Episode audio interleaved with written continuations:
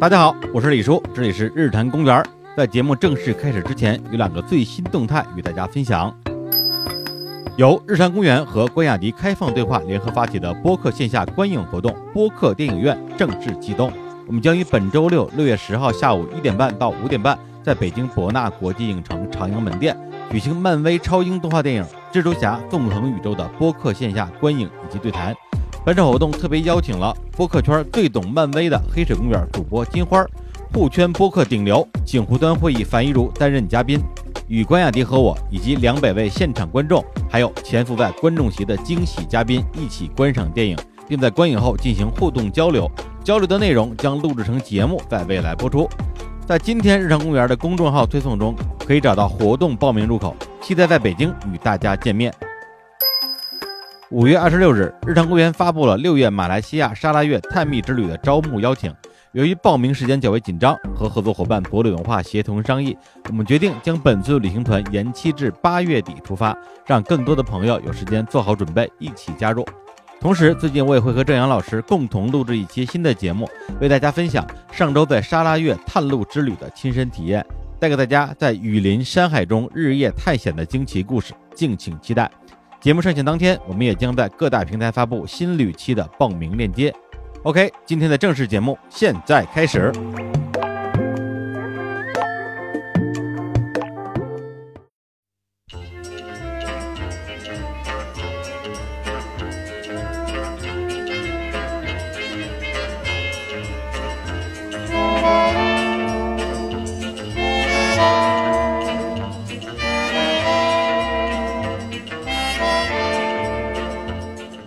Hello，大家好，这里是日坛公园，我李叔。 我是淼叔，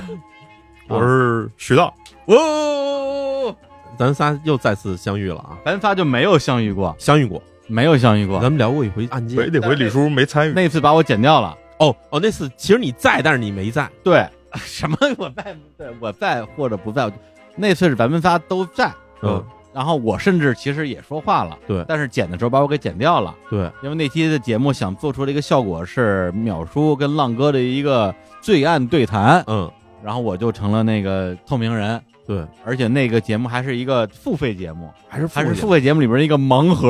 哦，所以听过的人特别特别少极少。啊，极少对啊，所以今天这个节目呢，就算是咱们三个人第一次啊公开亮相，暴露我们之间的不可告人的关系。哎，我们之间的关系是什么关系呢？淼叔，就是影友，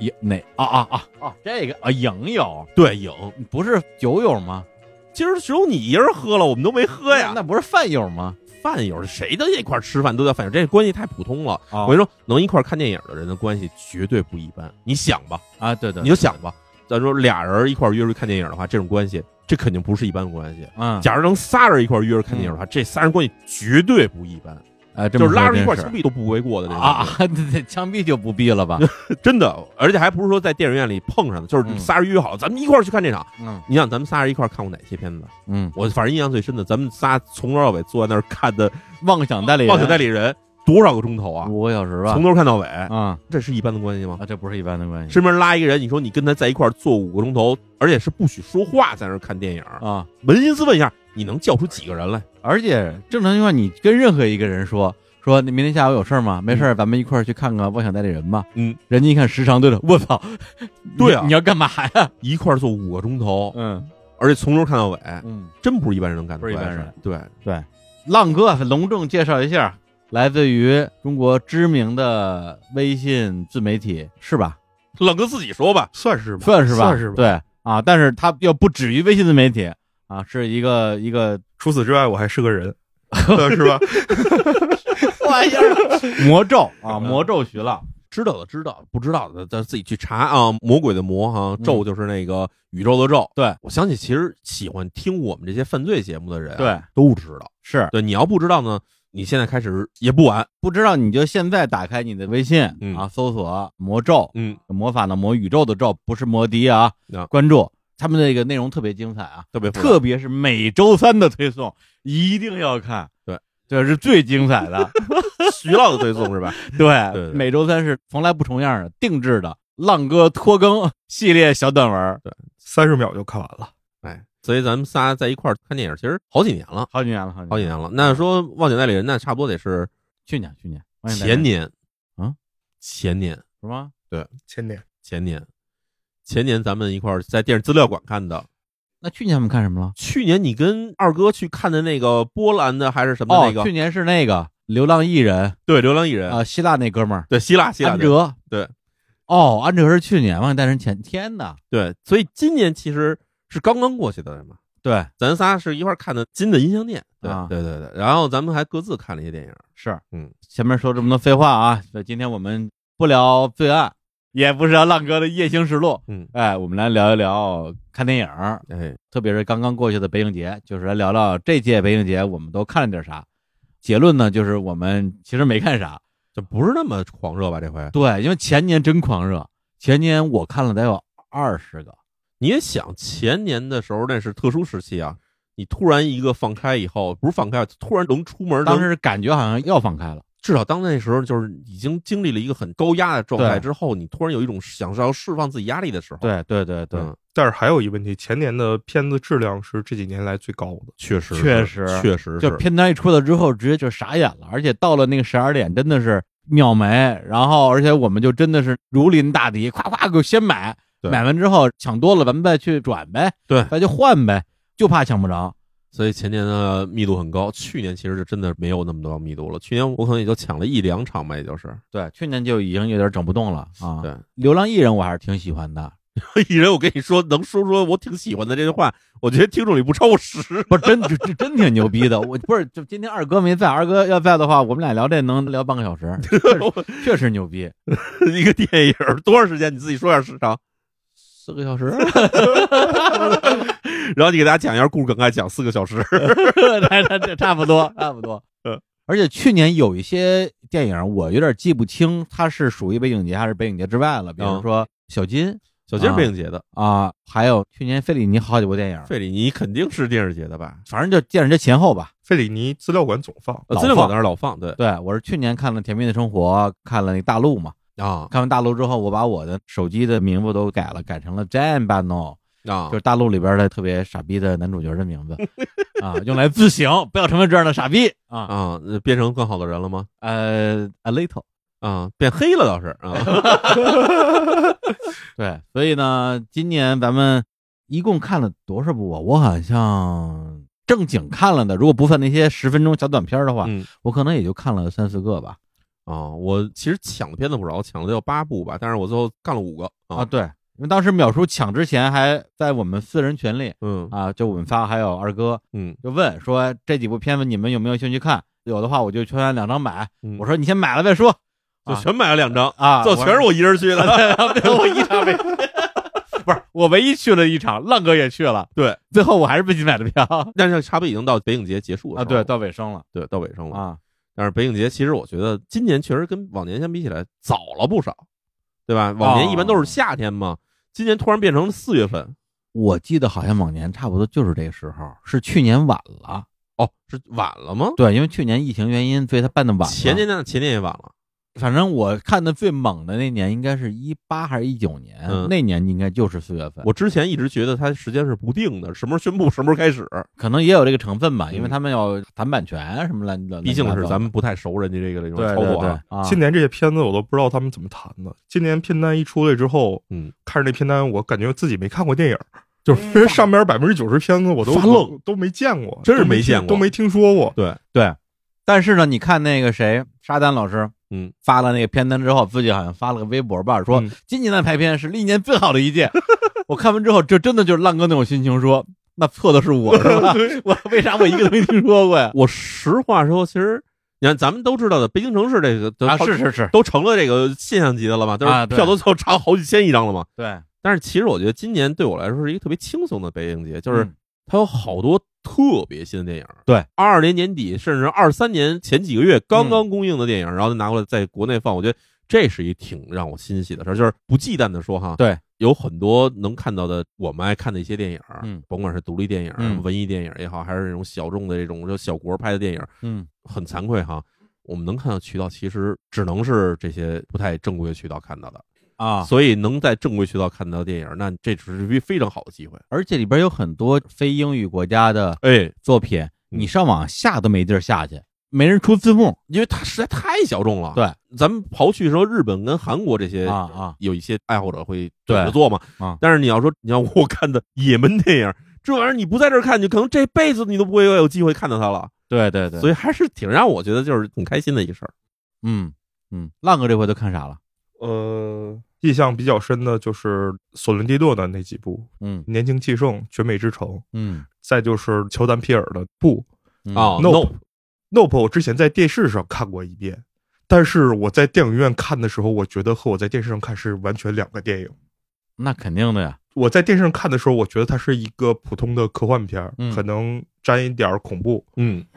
但是在大荧幕上看的时候，它是一部极具想象力、非常非常浪漫的电影。然后特别显乔丹皮尔的导演功力，因为大家对乔丹皮尔更多的了解还是通过他脱口秀的那个短片儿，嗯就是《皮尔和鸡》。嗯，中文翻译在网上做成短视频，还有叫《黑人兄弟》，对是吧？有好多喜剧的小短剧。对，但是他其实是一个特别好的导演。嗯我看完《Nope》之后，对他有一个特别大的改观。突然觉得这人嗯挺有深度的。有深度，有想象力。嗯他把他的想象力表达出来的方式，他所运用的电影的技术是非常成熟的。嗯我觉得好像 Nope 是不是之后在资料馆可能还会再放的感觉？印象里好像看新的排片儿里资料馆里好像是对有 Nope。这个东西吧，我觉得它真的是有一个嗯北影节效应，至少在我身上。嗯啊，是屡试不爽。嗯，就是每年北影节，嗯总有一些片儿，我就是特别想去看，但就是没抢着票，嗯或者是那天实在没时间了。嗯，啊，但是呢，一看电影资料馆未来一个月的排片，发现，哎呦，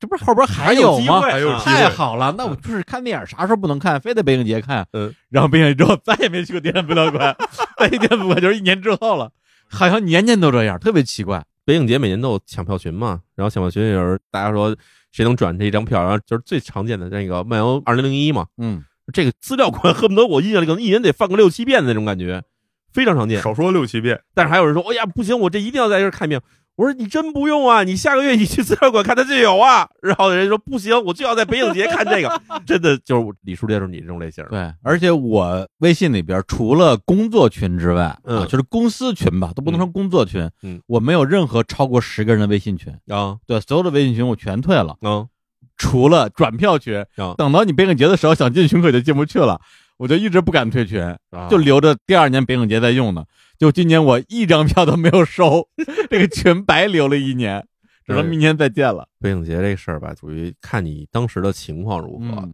你看为什么前年咱们能那么抢呢？一方面还因为咱们闲，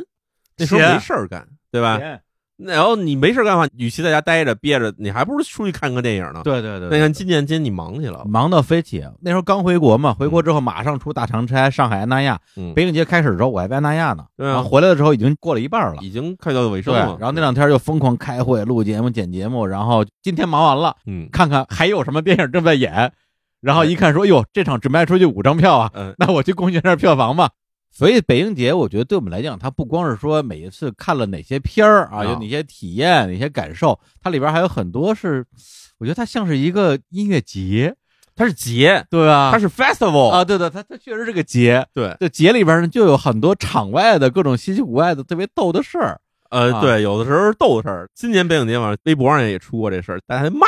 啊。嗯这会骂什么呀不？是骂北影节哈，啊骂观众，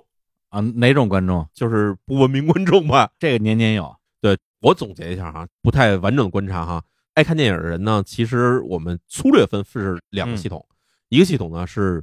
爱电影，嗯还有一个呢是爱看电影。嗯就是爱电影人呢，就是觉得这是一圣坛，对，这是一个仪式。嗯，我来这儿看的话，我不允许亵渎它、侮辱它，或者是破坏它的事情出现。对啊，这种呢，我觉得我支持，嗯我非常喜欢这样的人，因为他们反对的是什么呢？第一，电影院里看的时候呢，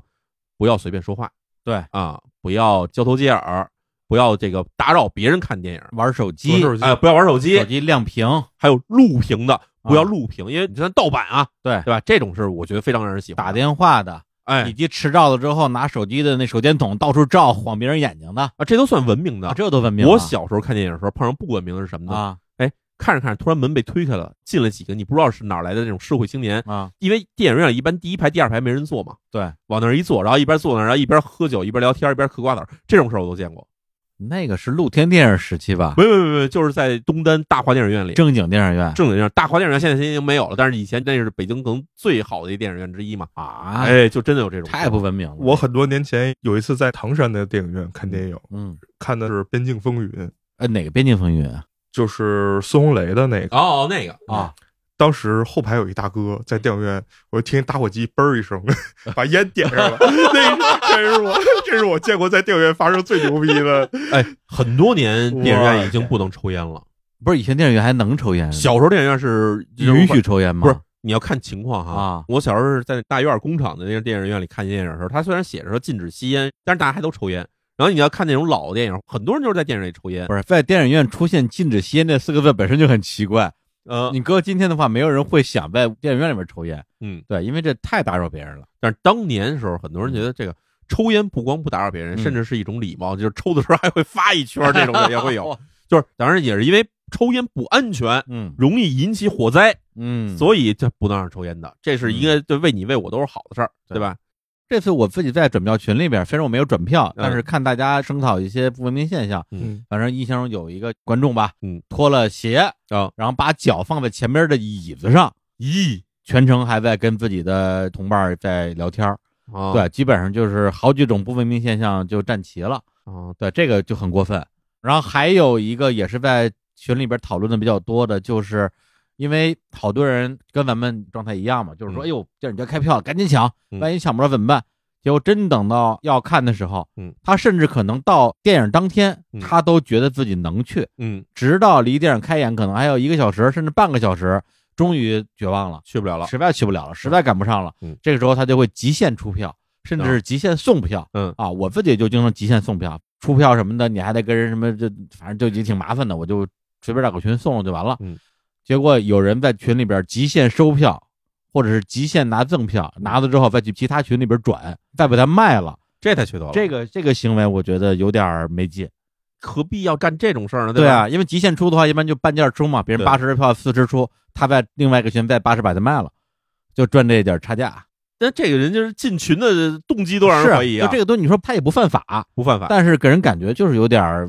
没 劲。呃，确实没劲。就是嗯我觉得，反正影迷嘛，进群的话都是热爱电影那一类的人，对对吧？热爱电影这一类的人的话，他会有一个精神上的洁癖感，对对就是觉得。我这个票买了，我去了，那就是我能欣赏。对我要去不了，我把票买了以后，至少给人家捧到票场了。所以我加过所有的转票群，基本上都有一个群里的不成文的规则，嗯就是不许加价儿卖票，因为你一旦加价儿卖票，你你就票贩子了嘛。你就是票贩子嘛，就对是票贩子嘛。对，对吧啊今年还真有票贩子。对，那就不叫转票了。对，每年都有票贩子，今年票贩子好像也被人声讨了很多，说有一个人拍下来哪场我忘了，啊就是拿着一摞票在那儿出，而且还是一挺火的片子。然后这一摞票的人看着上面说，以为他是真有本事啊，嗯 抢一堆票，然后最后买了要出票，还不是，他拿的是赠票，哦，哦，就是把赠票拿出去卖的。我今年看了两场赠票的场，应该是那个宝格丽的赠票场，宝格丽对就是一场选美之城，还有那个年轻气盛。嗯然后，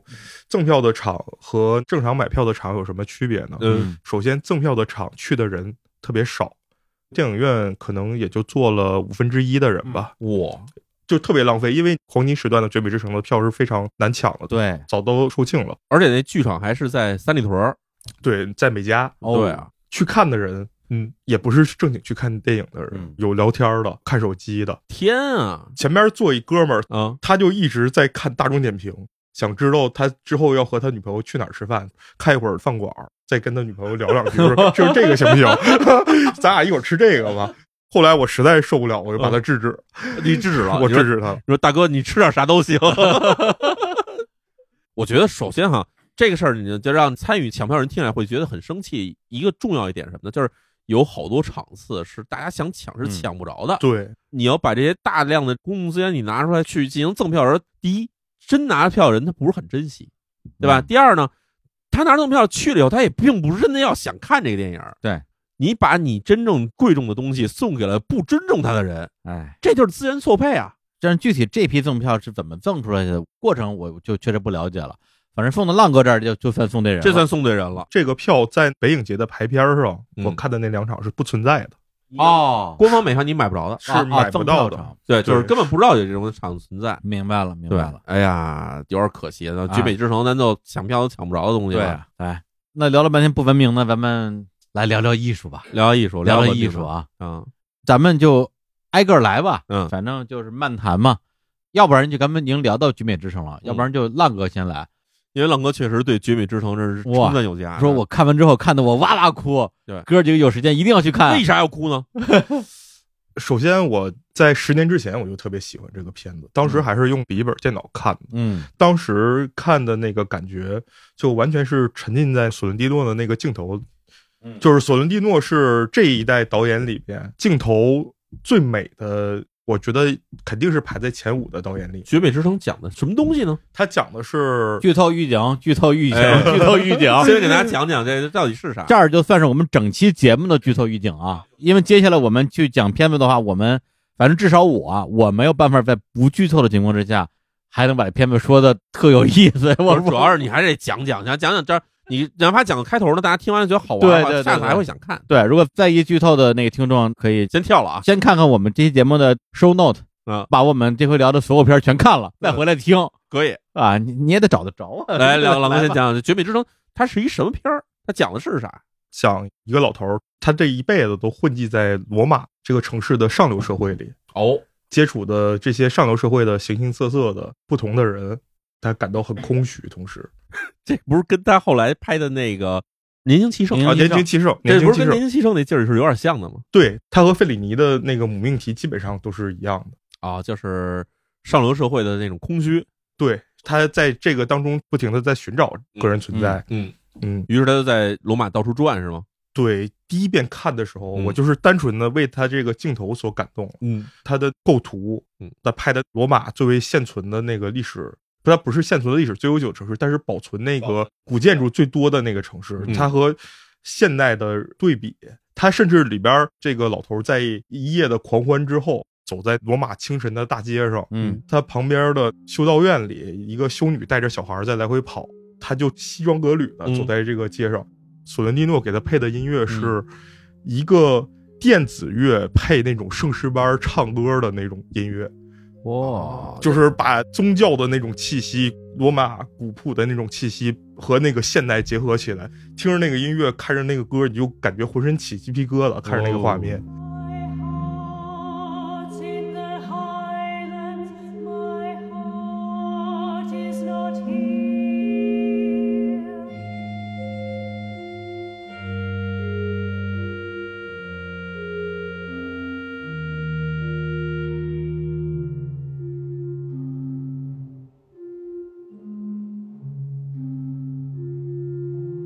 My heart's in the highlands, a chasing the deer.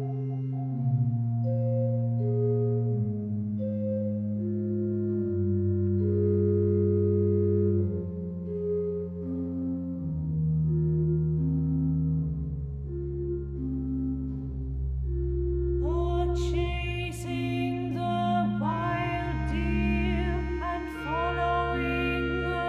road.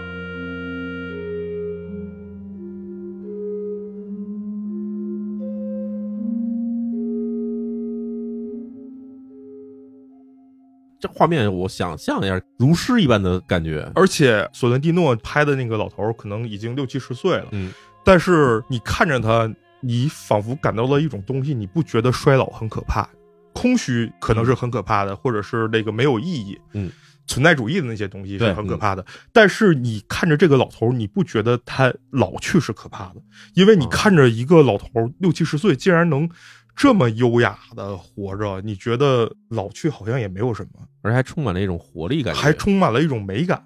和这个城市相得益彰，和罗马这对个城，市罗马相得也益是一彰个很老的对城市，啊。你这么说来，我能理解到它里面这让人觉得和谐而又美的部分。它还有很多美的部分。宗教啊、嗯古今的那个对比啊，不同人群之间的对比啊，然后不同政党，然后包括红衣主教、圣徒，然后以及不同圈子的不同人。而那里面还有政治是吗？在那个八部半里边，费里尼不是有一部他去见教皇的那个桥段对啊吗？对，我感觉索伦蒂诺和他是反着来的，在那个八部半里，教皇还是会有一些自己的那个智慧的。嗯，对他去见那个红衣大主教，红衣大主教 只知道聊菜谱，就是教皇的这个第一顺位继承人，只知道天天拽着一帮妇女在那儿聊这个鸡胸怎么做好吃。就就看大众点评呗， 对，就这么一哥们儿呗， 对，呃，浪哥说这片子特别好看，然后去看的时候，我发现已经抢不着票了。而且我昨天还甚至争分夺秒把它下载了，想嗯看能不能在节目录之前看一遍，嗯，结果也没来得及啊，没来得及被看是吧？被浪哥在讲的时候，我就同时在看他的镜头，哇，真的美啊嗯哦，哦，这个确实是很非常的好看。太美了。对，大家可以听节目的可以感受一下啊，我们现在哇， 我天，这个确李实叔，你是，看的这段是脱衣舞的， 确实是让我们没法点评 了都。不要暴露。 大家以为我看的是老头儿呢，真是不是，我也以为是一个这个优雅老人漫步在清晨的街道上哎，呀然后遇到了各种如诗般的小画面。李叔，你怎么展现出了如此真实的一 面？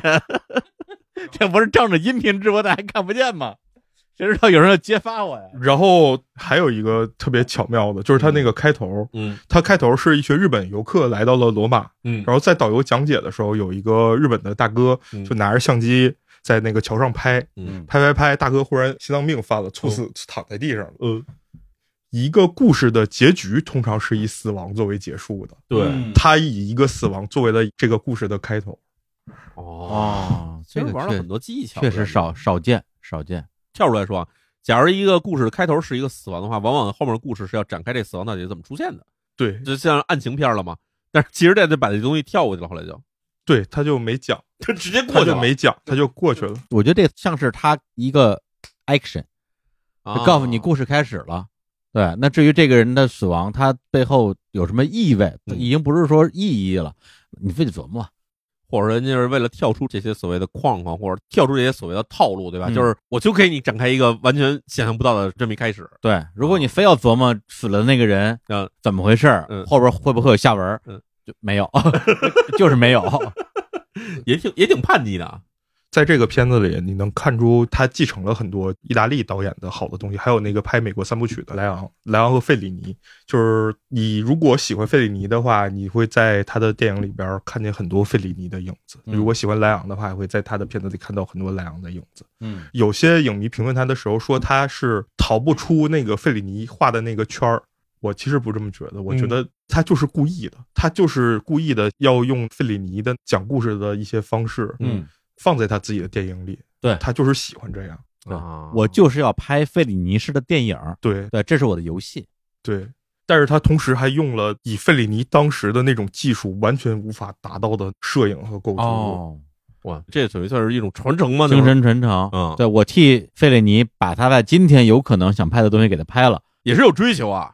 就是哎玩儿嘛， 就开心嘛。我去，那真得看一下。我觉得因为我跟浪哥比起来的话，我看电影完全没什么戏哈。我自己觉得我对啊什么镜头语言啊、这美感什么的这种东西感受力非常的差。嗯，我能感受到的东西其实就是剧情对，咱俩是比较接近的。比较俗的。对，浪哥跟二哥他们俩是美国就是聊镜头，对他们就是聊我这运镜如何之对类的。他们俩是图像思维的，咱俩是文字思维的。咱俩是文字思维的嘛。对，，啊我说我是语言思维。不，语言思维就是差不多嘛。 对对对对他们是画面思维的。哦啊对，哎，那浪哥，你当时说在电影院看的哇哇哭是哪一段呢？有好几段儿，而且哭的理由是不一样的。嗯比如说那个老头在街上走的那那嗯段儿，我就有点哭了，因为太美了。感动了。嗯，我觉得人类怎么能他妈创造出这么美的东西？绝美。对，绝美之城嘛，这啊，但是、绝美之城嘛，对，。但是他那个翻译和他那原名好像不太一样 它原名啊到底叫啥？我有点好奇。但是这个意义的非常不错，嗯它就是绝美之城。嗯那一段小孩玩乐的，拍那个罗马的街景那两段我哭了。嗯然后还有这个老头去看一个那个展，在古朴的建筑里贴了一墙照片儿，嗯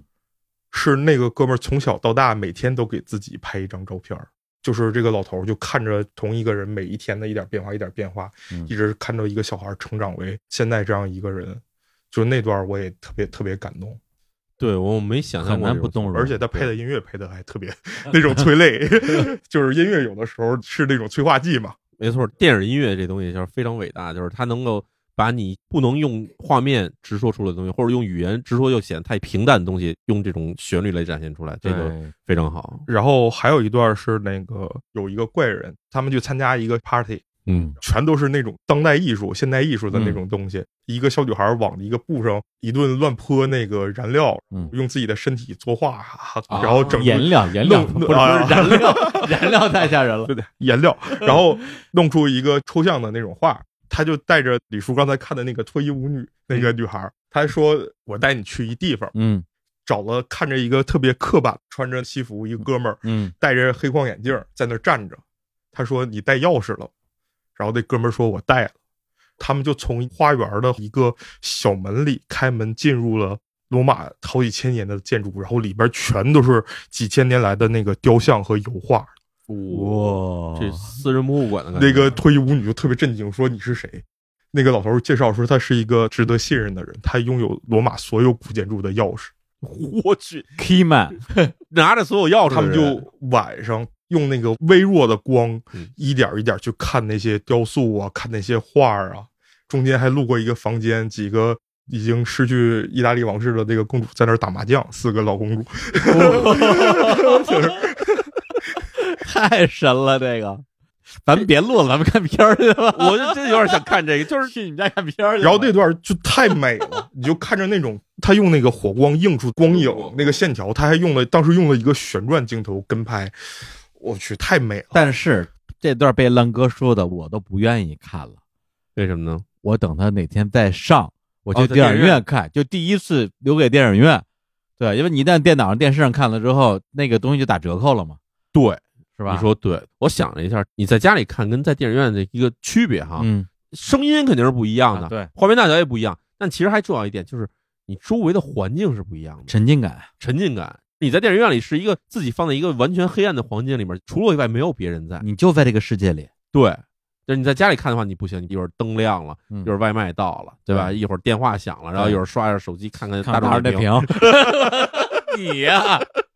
现在看完电影我吃啥？对，这不一样。听完这些东西，我觉得在电影院里大众点评看下一顿吃什么的那种人吧， 嗯俗不可耐，就应该骂他们啊，！对啊，你都来这儿了，对啊，对啊，咱们不说那个姑娘的事儿哈，那姑娘可能没参与这事儿，是吧？只有那男的在刷手机，是吧？也不是大众点评的错啊。假如真的这你在听这节目的时候，我觉得你跟那男的分了吧，这男的太俗气了，你跟他在一起有什么意思？嗯他就知道带你去吃什么。你们俩在电影院里刷个手机，看个小视频，他就可能就很满足了。嗯我觉得你甚至拿手机刷刷豆瓣儿，看《绝命之城》评价，可能都不让我觉得你这么的没劲，嗯，对吧？吧？ 就是我也碰上过这种，我天哪，有在有电影院有里看，特别多。当场刷这个豆瓣上的这个评论，或者这种情况虚往往介绍是因为他没看懂，啊，对，他说：“哎呦，这啊这但说啥 说呢？的什么玩意儿？我 我看看别人是怎么解读的。这个习惯，说实话，我也有。嗯，就是以前我也会担心自己看不懂，嗯我会在开眼之前，一旦屏幕亮了，我手机绝对不会亮的。觉得吗？开眼之前，我稍微看一点，而且我是一个完全不怕剧透的人，啊，所以我就先看个剧情大概，以防看不懂啊。那这两年呢，可能欣赏水平稍微高了那么一点点，嗯，很少看不懂了，所以不太看豆瓣了。你敢说很少看不 懂？今年你看就没看没去抢那些片。我跟你说，今年北影节被人吐槽最多，就是有好多片子他根本看不明白到底说是什么我就不去看我看不懂的 片子，我一看剧情简介看不懂，不去了。就 不找麻烦。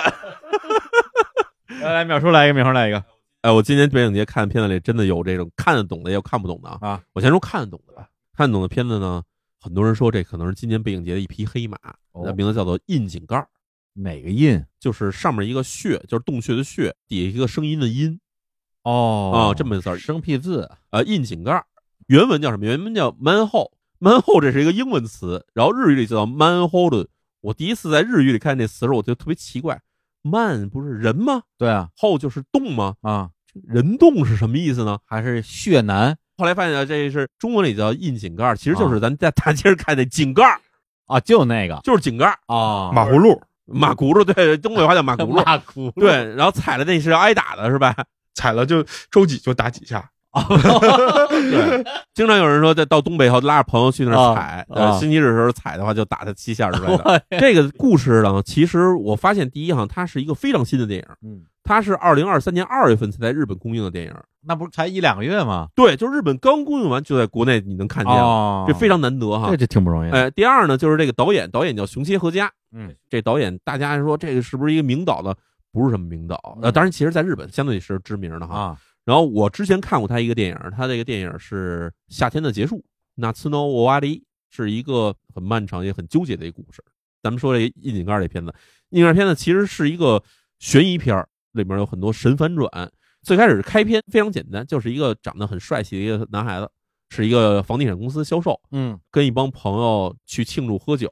庆祝原因呢，第一就是他结婚了，嗯，啊，第二呢就是公司里好像给他升迁还是怎么着的。哇，夜里的就是涉谷街头的一个小酒馆喝酒，日本人经常是说第一轮之后要喝第二轮嘛，嗯第一轮大家就喝得很嗨。嗯第一幕上来是一个 DV 拍摄，男主角出现以后，然后大家开始互相的祝贺。嗯但是呢，这边有一个人不是很高兴，嗯，就就是这男主角的一个公司里的竞争对手，感觉要发生案件了。他就是一个案件。哦他真的就是一个案件。然后男主角的竞争对手其实跟他表面上两个人是哥们儿，但是呢，两个人似乎是有一些过节的，嗯所以呢，那个人显得不是很高兴。然后男主角跟大家喝完酒以后，到第二轮要开始之前，这个感觉有点过节，但是又是哥们儿的人呢，就给了他一个礼物。这礼物呢是个打火机，说：“哎，祝你新婚快乐之类的。”然后男主角说：“当时我也知道你跟我的这个现在要结婚的女朋友，咱俩一块儿追她，但最后还是我赢了，反正就这么一个感觉。”哦，然后那个人说：“你别想太多，对吧？那咱们喝第二轮，你去不去啊？”男主角说：“我不去了，我明天还得结婚。”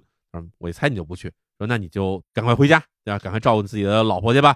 然后于是呢，男主角就跟大家分开了。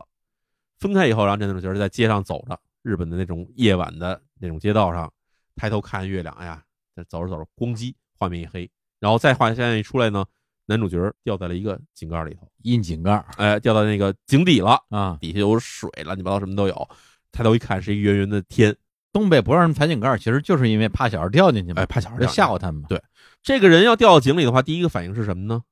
李叔，你说第一反应是什么呢？啊第一看能不能爬上去 没错，他上来一看，这有一梯子，啊他就开始爬梯子，啊！爬到一半梯子折了，公鸡摔下来了，不哎光呦摔下来了，还把腿给扎了一大口。哎呦，那第二反应，李叔这时候你该怎么办 那？呼救了打通了电话，他现在是找什么呢？找的是自己的朋友。哦嗯，他从那小酒馆走出来嗯没走多远，但我那朋友还没走远呢，对赶快叫他们吧。嗯挨个打电话没有人接，这事儿他就急了。嗯给自己老婆打，老婆都不接，就这么着，他啊就翻手机的通讯录，偶然翻到了一个前女友的电话。嗯这前女友叫小五嗯啊，是那跳舞的舞啊，啊蚂蚁啊，给打电话，我这个现在掉到井底下了，怎么怎么着，说了一堆事儿。然后人家那边就很正常嘛，说你是不是跟我开玩笑呢？啊而你听他们对话，你能听出来，这个男主角是在几年前把他这个女朋友啊就给甩了。嗯而且是说不明道不白的就给人甩了，甩完了以后自己跑到东京这边发达来了，嗯，所以人家那边明显是对他不信任，还甚至有点怨气的感觉。不是都给前女友打电话还不找警察，这哥们儿脑回路也有点清奇所以这前女友好像说、啊。不行，你报警吧。对啊，最后这哥们儿才报警，嗯为什么才报警呢？你看到最后你才明白他为什么最后才选择报警哦。但是他开始的时候呢，反正报警，报警完了以后，日本警察你也知道絮絮叨叨啊，您叫什么？跟您确认一下您的住址，然后您多大岁数，然后您掉地上在哪儿？说完以后说您确定掉在这儿吗？确定掉这儿。然后人说那个您现在伤势如何？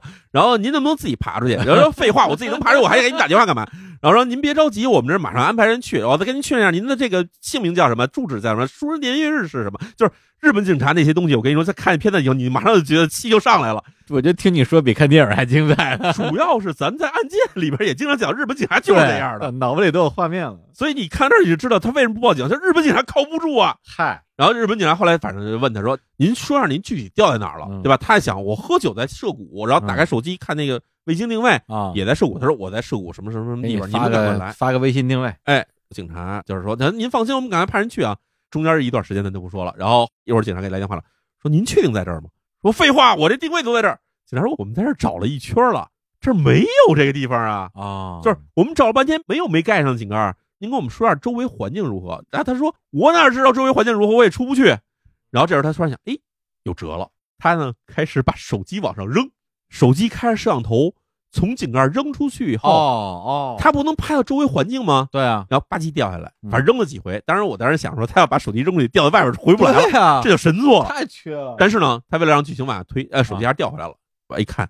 确实不对，嗯周围全是荒凉的环境。涉谷什么呀？涉谷是相当于上海南京西路，啊对吧？北京王府井这种地方，你上面一堆全是荒凉环境，这肯定不对嘛。他觉得坏了，我是不是不在这地方？穿越了，这中间呢，其实他的前女友呢还给他回电话了，前女友还是有点担心的，对吧？你到底在哪儿？他也跟他说说你赶快来，我在涉谷哪儿哪儿哪儿。前女友先是反正说凭什么叫我去啊？这第一，他不在东京，他在其他地方，反正赶过来了。这时候呢，男主角的这个井里面开始下雨了，他说哎我这下雨了又冷，然后女孩说涉谷没下雨啊，你到底在哪儿？这时候男主角终于意识到说我真的不在涉谷了。哦然后后面这个事儿呢展开就更有意思了。哦，男主角说：“我可能是喝多了，掉到一个不知道在哪儿的地方。”于是呢，就想我上网求助，啊发帖子说：“上大家天涯谁救救我？”嗯哎，他特别奇怪，他说：“我要发一帖子，说我是一男的，中年男性掉井里了，肯定没人愿意救我哎，他说哈哈哈哈哈哈，啊。”然后活呢，嗯该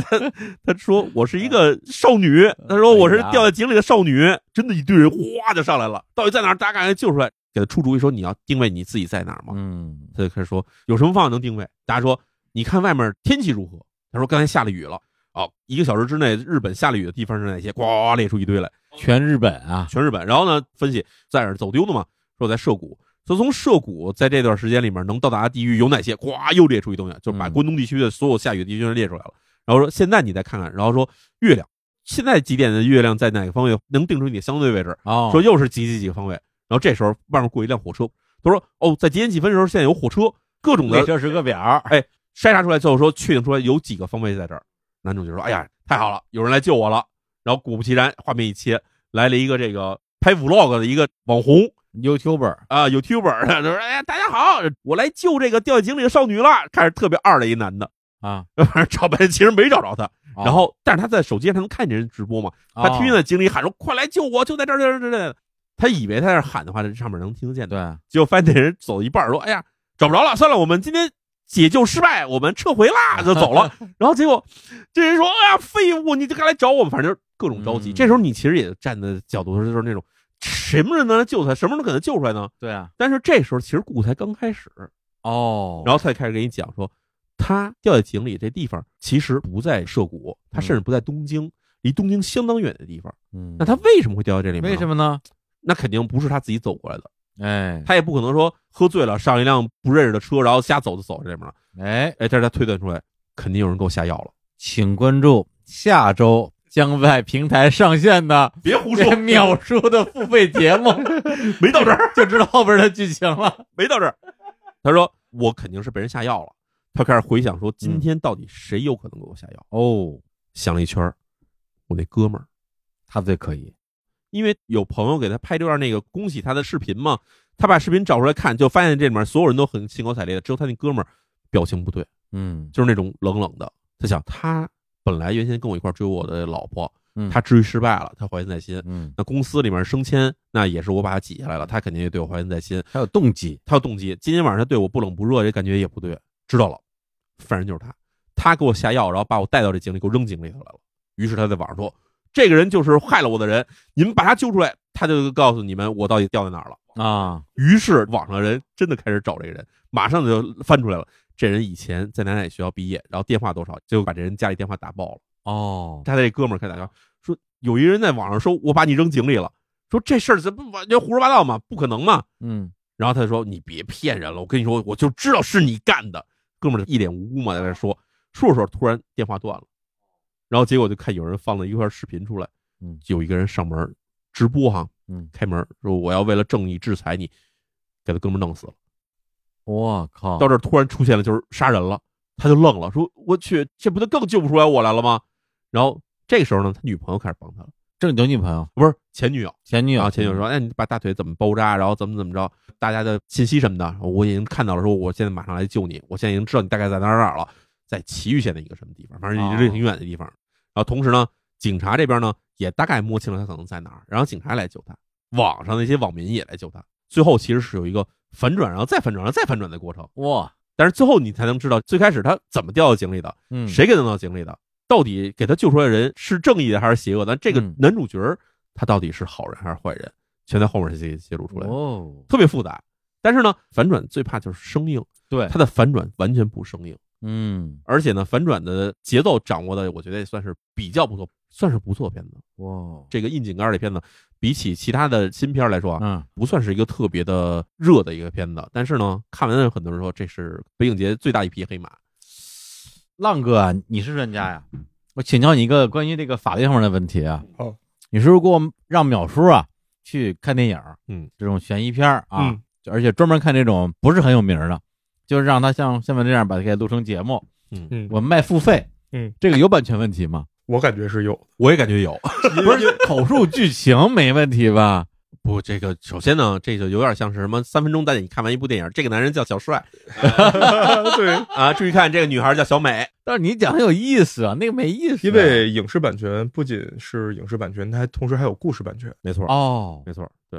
哎呀，你看所以我们这时候呢，断了我一条生这财个。。首先，首先这期节目咱们不能收费。第二呢，就是 咱们看后来那个资料馆在排片里面，其实没有这个片子，所以我也不知道他到底什么时候还能再看得见。对，今年有一些片子是电脑配的字幕，那种片子一般在那个资料馆应该都不会电脑再这再字幕放是，啥意思？啊就是那种旁边配一人。就是底下单出字幕的。对对嗯对对，北影节片子有几种，一种是内嵌字幕，内嵌的。一般都是嵌的英文字幕，这种是你知道它是为了参展，内嵌字幕他们一般都有正经的拷贝捐给资料馆，哦，但是如果是那种没有的外外挂字幕，外挂字幕，就一般资料馆就不会再放。哦，哇，我们去联联系这家那个影视公司，我们去买它的故事版权。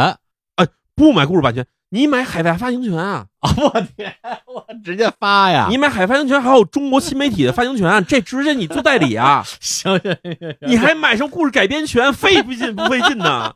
人都拍好了，你还要改编它，这不是为了你讲的方便吗？改成在东北掉到马葫芦里 是吧？咱们然后下雪了，然后警察全来了以后，里边已经雪给填上了，故事结束。然后故事结束，雪人化了。听到这儿，感觉这片子不看都不行了啊！那我也来说一个动画电影，叫做《神之山岭》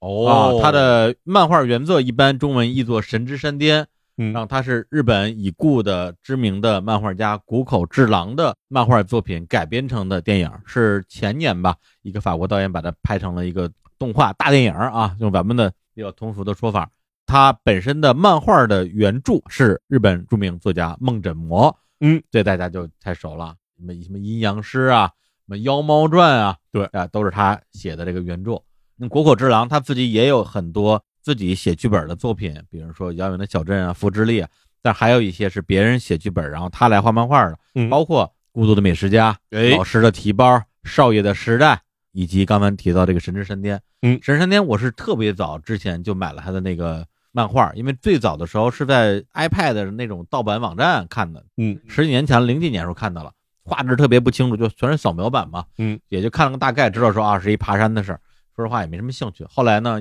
毕竟我特别喜欢国货之狼，就买了他的台湾中文版，之前就放在浪哥旁边那个角落，就在这儿堆着，堆了两年，我也没有拆过封儿，对，因为确实不是很想看，其实到今天也没拆封儿，我找不到打开它的契机，嗯但是大银幕，嗯，我还是要看的，而且这部电影是我这次在北影节看的第一部电影，正好就只有那天下午有时间，我一看表一点了，说今天下午有啥呀？然后把所有的片全看了一遍，可能我有二十个选择，一看到这个片儿，我觉得哎不用选了，嗯就它了。肯定是他了。它本身讲的是爬那个阿尔卑斯山、爬雪山的那个故事，然后又是 IMAX 影厅。因为我没有在电影院看过《徒手攀岩》，前两年在所有人都在狂推的时候，嗯我没有去看《徒手攀岩》，是因为我对这个运动我没兴趣，我不理解，我不知道为什么有人要拿生命去冒险去爬一个山，你不理解这种挑战自己的生命的感觉。我其实不太理解。比如嗯你说一般意义上的爬山、hiking，就是一个休闲娱乐的运动，我能理解。但是说你真的是极限的这种自我挑战，我不太懂。我之前可能类似题材的，我只看过一个，是一百二十七小时一百吧。二十七小时，詹姆斯·弗朗科的那个啊，，是吧对，一哥们儿就爬山，然后被卡在一个地方了，山间的那个夹缝里，夹缝里了。然后他最后拿了一把刀，把自己的胳膊给锯下来了对。看完之后，我也觉得很痛苦，为啥呀？不太懂。图啥？不知道他图啥，嗯，对。然后这个片儿呢，因为也是冲着《国货之狼》去的，如果这次我不去的话，那可能我永远就会错过这个作品了。嗯，就去了之后，我觉得，哎呀，这个观影体验太好了，而且关于剧情一步一步的铺陈，让我对于其实已经不是说爬嗯山的人，或者选攀岩的人，我认识的选攀岩的人只有一个人，叫石老板。石板井攀岩，摔断了腿。哦，对他有段时间住在公司，然后拉屎撒尿都得别人扶着去，就是因为攀岩摔断了腿，而且是室内攀岩。但这次看完之后，我觉得，哎呀，因为这个剧情也是比较漫长、比较复杂，它有几个主线，一个就是说这个男主角是一个个性非常孤傲的一个日本人，一个天才登山者，但是呢，个性太孤僻了，导致没有人愿意跟他做搭档。然后唯一一个愿意跟他做搭档的，他一个粉丝，嗯一个小男孩，可能只有十几岁，嗯跟他第一次两个人搭档登山的时候就摔死了，然后他心里就背上了包袱和罪责吧，嗯，他就想用登山来证明自己，挑战阿尔卑斯最难的三座山，嗯对，反正有一个记录吧，就是你要在多长时间之内把这三座山全都爬完、嗯啊，你就是世界第一人。嗯就爬到第三座山的时候，他就因为一个技术失误掉下来了，左手就冻掉了几个手指头，嗯但是他最后能活着就已经是奇迹了。对，在这之后过了没多长时间，曾经向他当面请教的另外一个登山者，就拿他视为自己的精神偶像，一哥们儿挑战成功了，哦成为了一个全世界范围内的登山明星。嗯，然后他就抱着自己受伤的手，就默默的消失在人群当中。那这个时候你会觉得说，哦，这是他人生之中的第二个大的挫折。对，一个登山运动员，你的手指头没了。职业生涯结束了就，结束了嘛。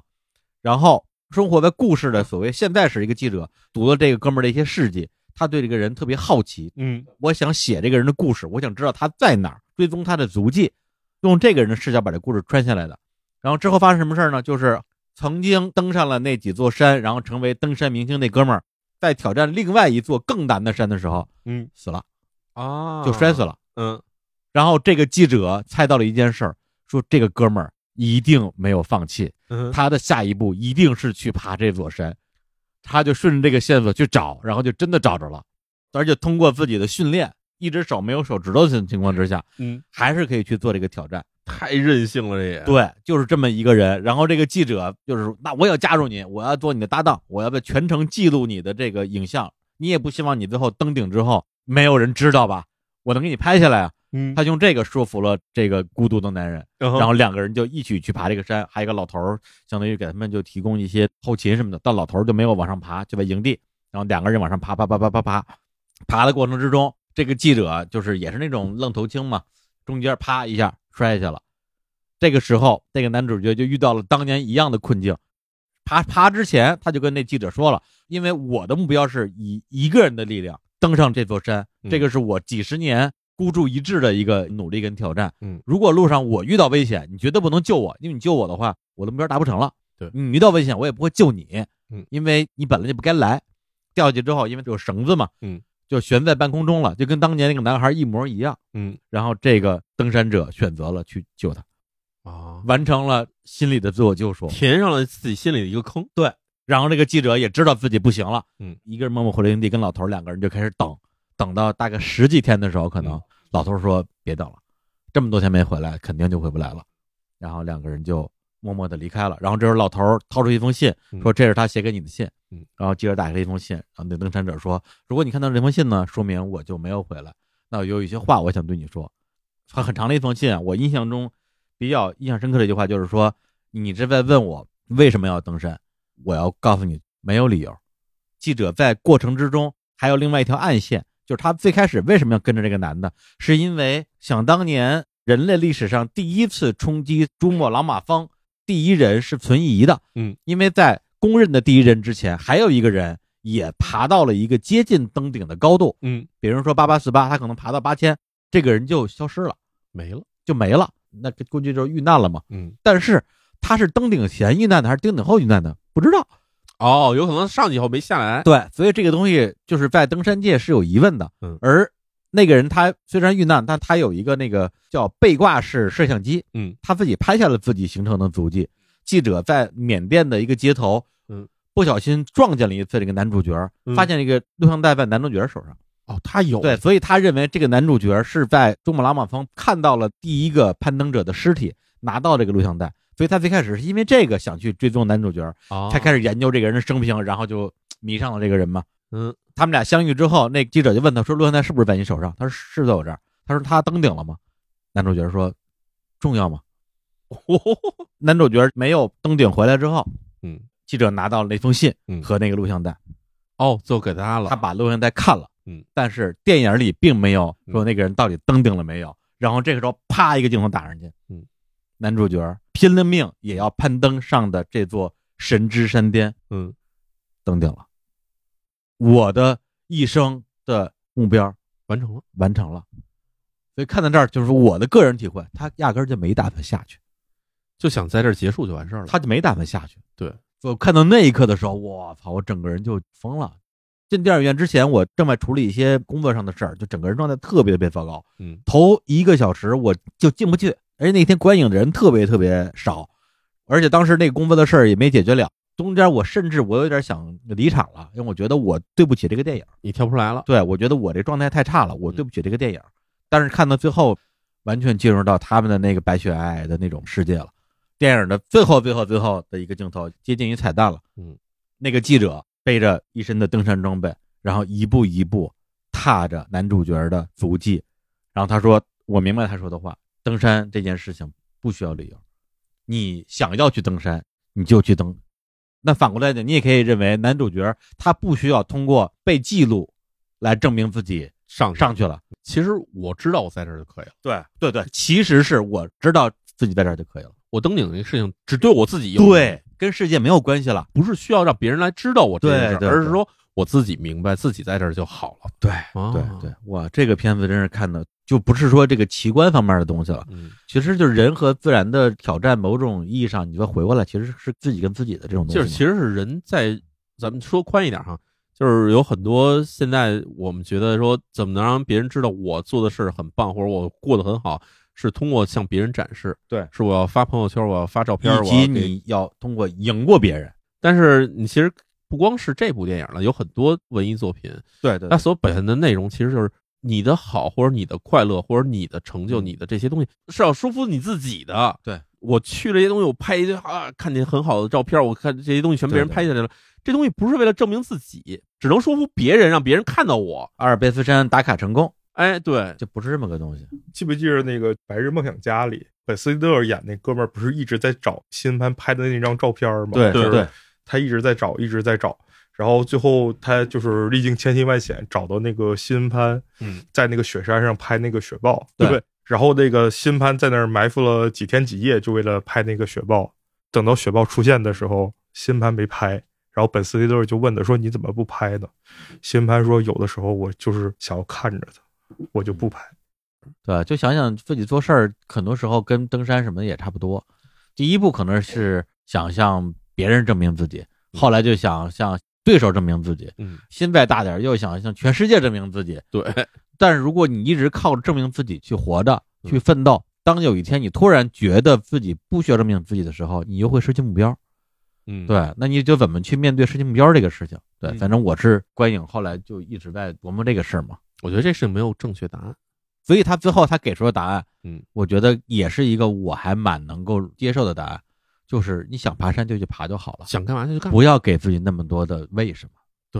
说得好，这片子其实也是，虽然不是热门，嗯，嗯甚至有点不招人喜欢，对吧？嗯首先，它动画，很多人就是看动画就不想一看，帮日本人说法语特别奇怪，对。但是这个我觉得其实是值得看的， 挺对值得看的。对。而且谷口治郎这个人，其实以前很喜欢他的《孤独美食家》，《孤独美食家》的漫画版里其实也是在讲这么一个东西，就是嗯五郎这个人，就是嗯主角的五郎嘛，对对，五郎这个人他其实就是享受吃的这过程，对。他并不是说这东西我要发出来给大家看，我要发 Instagram，我要发什么东西让你看我吃到什么，对，就是要寻求自己探求的这过程的这种快乐感。顺便解释一句，电视剧里边不是每次都会出来一个白痴作者，对，说出来喝了杯啤酒吗？对那个不是谷口治郎，那个是漫画的原著原著啊，久住昌之是他的脚本，文本。对，我们可以说就是漫画这活动，日本其实这个行业呢，对分的非常的明显，就是有人写剧本，有人来负责画。对嗯，这两年因为看了他好多以前我没有耐心看的作品，嗯看完之后我再回去看《孤独美食家》那个漫画，其实早就买了，买了快十年了，嗯，有点看进去了，是是吧？我能明白他为什么要选择去给这么一个故事来画漫画，嗯，对，它里边不只是一个吃播那么简单的东西，是真的没有是是是对，所以当时我看《神之山巅》的时候，发了朋友圈，我说这个是我看的第一部电影，实际上我心里猜测是有可能就最后一部了，嗯因为后几天更忙，嗯，还好，第二 天呢，因为状态更差了，也差到不想工作了，然后突然又有了时间了，呃，然后当时我一看，因为我住门头沟嘛，特别远，我说我说下面都两点了啊，嗯这个吃完午饭什么能看点啥呀？嗯，那天晚上忘了有什么事儿了，是有录音还是要干嘛？看了看时间，我觉得下午这个时间段我无法赶上任何一部完整的电影，嗯，于是我就到了一个特别奇怪的地方，在那个前门那边儿， 哦叫南小顺九号。呃，我天！我找这个地方找死我了，怎么找都找不着。这呃它甚至不是个电影院，对它就是一个体验厅，一个体验厅。呃，而且我在那个定位上来回走了八圈儿，实在找不着了，我找就不给着入口，我就给电影院打电话，嗯就问路。首先，电影院的问路电话是个手 机，我就很意外嗯。然后接电话的人说：“你在哪儿呢？我出来接你一下。”我说：“这什么电影院还能出来接呀对你没到那时候，你不知道它到底怎么回事 儿，？”然后出来一大姑娘戴眼镜儿，然后嗯说哎，这这儿这儿这儿，过来过来。然后我去了，去了之后，他卖的时候名义上叫 XR，对实际上就是 VR 吧？它其实是 AR，啊啊啊！AR，对对 AR 对，对就戴眼镜儿那种。嗯然后去了之后，我也傻呵呵的，嗯我说我坐第几排啊？坐第一排我不会眼晕吧？嗯他说啊，我们这个吧，其实没有排，没有牌，对，它只是这个软件上你买票的时候，它必须得有排座位。嗯啊，实际上呢，呃，我给您看一下，然后就把我带进一个厅， 嗯然后每个人一把圆凳儿，嗯每个人戴眼镜儿，在圆凳上坐着，在那儿转。 我说这个有意思，啊嗯我说那就看吧，嗯然后就在那儿，而且我那天狂赌，路上赌了两个多小时。嗯，到那儿之后看时间，我也看不了几个片儿。嗯啊，我说那怎么办啊？他说啊、哎，他说那个排片表其实也不 重要，你想你想看哪个片儿，你就直接下单买。对然后我就一个一个给你放就完了。嗯我说那感情好。嗯，然后我看了几个片儿呢。嗯，第一个片儿它实际上是一个游戏，叫《记忆列车》，嗯实际上它完全是个游戏，在一个火车车厢里边儿嗯用眼睛玩游戏，嗯它里边儿会不停地出现乌鸦和一些很神秘的乘客，嗯，你跟他照眼儿，你跟他一照眼儿，他眼睛啪就亮了，嗯然后就进入到一段剧情。哇我真是我人生第一次用眼睛玩游戏，嗯哇，这感觉我觉得还挺牛你的。这不是背影节了，你这高科技展了，对啊，对，所以我就觉得这次反正我也第一是没抢到那些大尖货的票，第二个是我甚至没有时间去看那些所谓的最值得看的电影，嗯，那我就干脆看一些特别奇怪的，我正常情况之下绝对不会看的东西，嗯，然后接下来看了一个片儿叫《集装箱》，嗯它整个视角就是在一个集装箱里边儿，嗯相当于是你在集装箱里边装了一个摄像头，嗯，这个摄像头运行了比如说五十年，嗯，就把集装箱里边发生的所有事儿都拍下来了。我这集，装箱一会儿是一个运黑奴的箱子，嗯一会儿是一个中东的一个家庭，大家在这儿踩缝纫机、嗯做书包的一个店，嗯一会儿又变成了一个亚裔的女孩做按摩的那一个非常和风的那么一个按摩的店按。摩店啊，我、按摩店那段就我天，进入感体验太强了，就跟在那里边一样。嚯然后最后是变成了西方人嘛，嗯中产阶级家庭带着小孩穿着泳衣在那儿，它其实就是一展示人类历史上底层人民的生活的残酷瞬间吧。嗯，它其实特别像。我这个小说我好久没有跟任何人提过了，因为是我小学时候看的，嗯好像叫《一张五元钱的一生》，我小学的时候看的，班里的那种什么图书柜里边借的，就讲的一张五元钱，民国时候的五元钱，嗯然后他就不停的换主人嘛，就是用一个物的角度来看他经历的所有的人，这还挺有意思嘛，对，这特别短，也就十分钟，还挺有意思的。然后跟这类似的还有一个片儿，那个片儿的名字我忘了，讲的是意大利，嗯，有一个著名的取景地，那个地儿是一个瀑布，嗯，然后无数的意大利导演拿这个瀑布当背景，背景，嗯，然后他用十分钟的 AR，嗯把所有有这个瀑布的电影串在一 起，给你看，有点 意思，全是这个瀑布的景观有，点意思，跟那集装箱其实很像。对，地点不动，然后对看人的变迁，对，有的人在这里边战斗，有的人在这里边谈恋爱，嗯有的人在这边野餐啊，就我天，太有意思了。然后另外一个就是太巧了，就是徒手攀 岩的那个电影，等于说在大电影上映之后，他又出了个短片儿，嗯这个短片儿专门出了一个 AR 版，还是那两个主角儿、嗯讲了一段他们爬雪山的那么一个完整的经历。嗯，我就在椅子上不停的转来转去啊，等于你是参与者了，，对我能看见整个就三百六十度的山下的风景。哇，我还能，抬头看，他们俩挂着绳子就吊在我头部正上方，我天哪！而且前一天刚看了《神之山巅》，哎，这个 XR 这个好像是北影节第一次有，对但我觉得得这要是长期开放，我也想去试试。这玩意儿，反正我是觉得一般的影迷可能看不上，觉得它不是个东西，不，这其实算是一种这另类体验，体验它嗯另类体验对对对，而且是另外一种技术方式。对就假如我们的摄影机不能动，嗯，那你呢会拍下些什么东西来，对吧？对，其实也挺好玩的，对，就挺有意思。当然，他那个登山的那个摄影机机位是一直在动的，因为他跟着他走，跟着他走。拿这个机位的人是谁啊？摄影师，就是那个记者呀、对啊，就是摄影师啊。嗯，啊，只不过很多时候明显他应该是个无人机那个那个因为它架着的。对，或或者是吊索之类的，对对对吊起对来，因为它是在空中往下拍的。哦，我去，那这个太好了，这些片源会对 VR 眼镜开放吗？我还真不知道，因为我曾经想过买过 VR 眼镜，但是在 VR 眼镜发货前一天我也退货。本来我对 VR 眼镜这个东西毫无兴趣，嗯，我现在就已经下单了。你买的什么？嗯我们先别做广告。啊，对对对，我就说到这儿了啊啊。如果想要让我们继续推广，对，识相一点。我都买了，对，给浪哥秒叔一人送一台。我天呐，我跟你说，我拿这东西，我可看的东西多了。哦我最喜欢，比如废墟，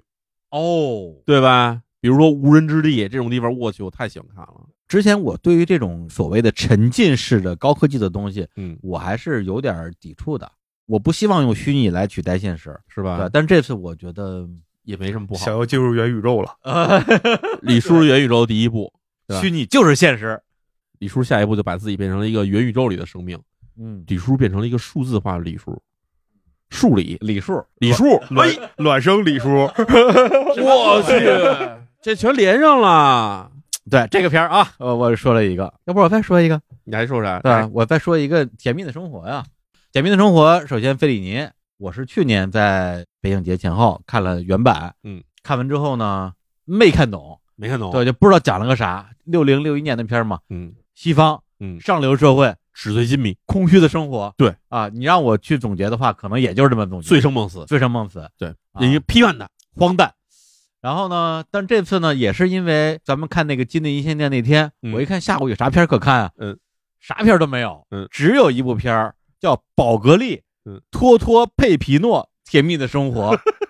我第一疑问，这个宝格丽托托佩皮诺是谁呀、嗯，研究半天说，哦，宝格丽是赞助商，对，然后托托佩皮诺又是谁？嗯，托托是意大利的一个喜剧演员，有点像什么卓别林那种人，嗯他拍了一个系列电影，就跟以前陈佩斯那种什么二百开店，嗯二百干嘛一样的，嗯一个系列电影。嗯然后同时呢，他又恶搞一些经典，嗯，对，比如《甜蜜生活》是六零年拍的，他这片就是六一年拍的，嗯，把这个《甜蜜的生活》整个给恶搞了一遍，二创。对，东成西就。东成西就啊，或者惊声 尖笑，对，嗯，啊，晴天大圣，哎，对，就这么个东西。明白。啊，我说那就看吧，反正就是正常情况之下，谁也不会看这个破片儿啊。嗯对，我就看了，怎么着吧？嗯我可太好看 了，高兴坏了。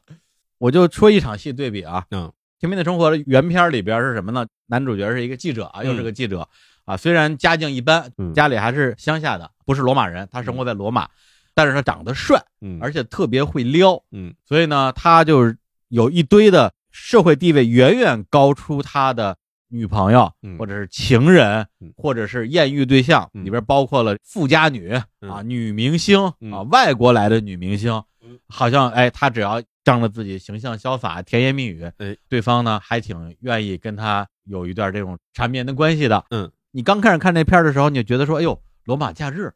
那，太浪漫了！对哇，这个是穷小子跟公主的浪漫爱情开始了。嗯结果发现这公主吧，当然也不是公主，就是这富家女吧，玩儿挺大。嗯，或者说吧，就是脑子挺胡逼的。嗯，在这个富家女的豪车上，两个人就开始卿卿我我。嗯，结果呢，这姑娘突然之间觉得有点没劲。正好他们俩的车停在一个墙底下，嗯，然后墙上呢有两个姑娘，那两个姑娘呢应该就是卖春的女孩儿，嗯，然后呢这个富家女就说，哎，你们俩有事儿没事儿？我说没事儿，我送你们回家吧。然后其中一个姑娘说：“啊，我就不用了，说她去，她去。”嗯，那姑娘说：“送我回家行啊，我们家可远。”她说：“没事儿，送你。”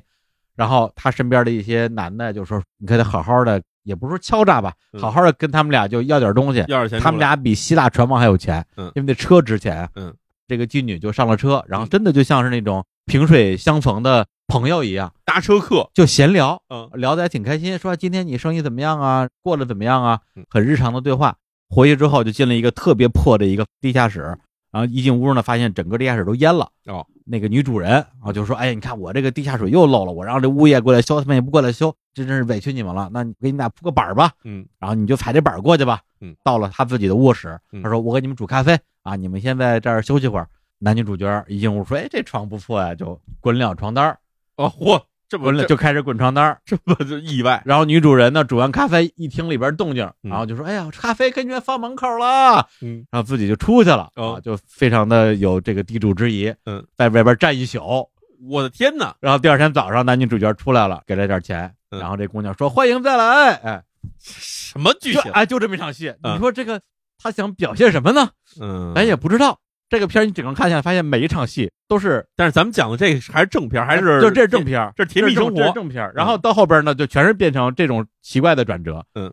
托托佩皮诺他们的生活是什么样的呢？嗯，就是一个哥们儿没钱，嗯，但是呢假装有钱，他在罗马当看车员儿嗯，但是他给自己乡下的穷朋友说：“哥们儿现在混的可牛逼了，嗯啊，大公司老板。”乡下的穷朋友真的信了，那个叫佩皮诺的人就来了，来找这个托托。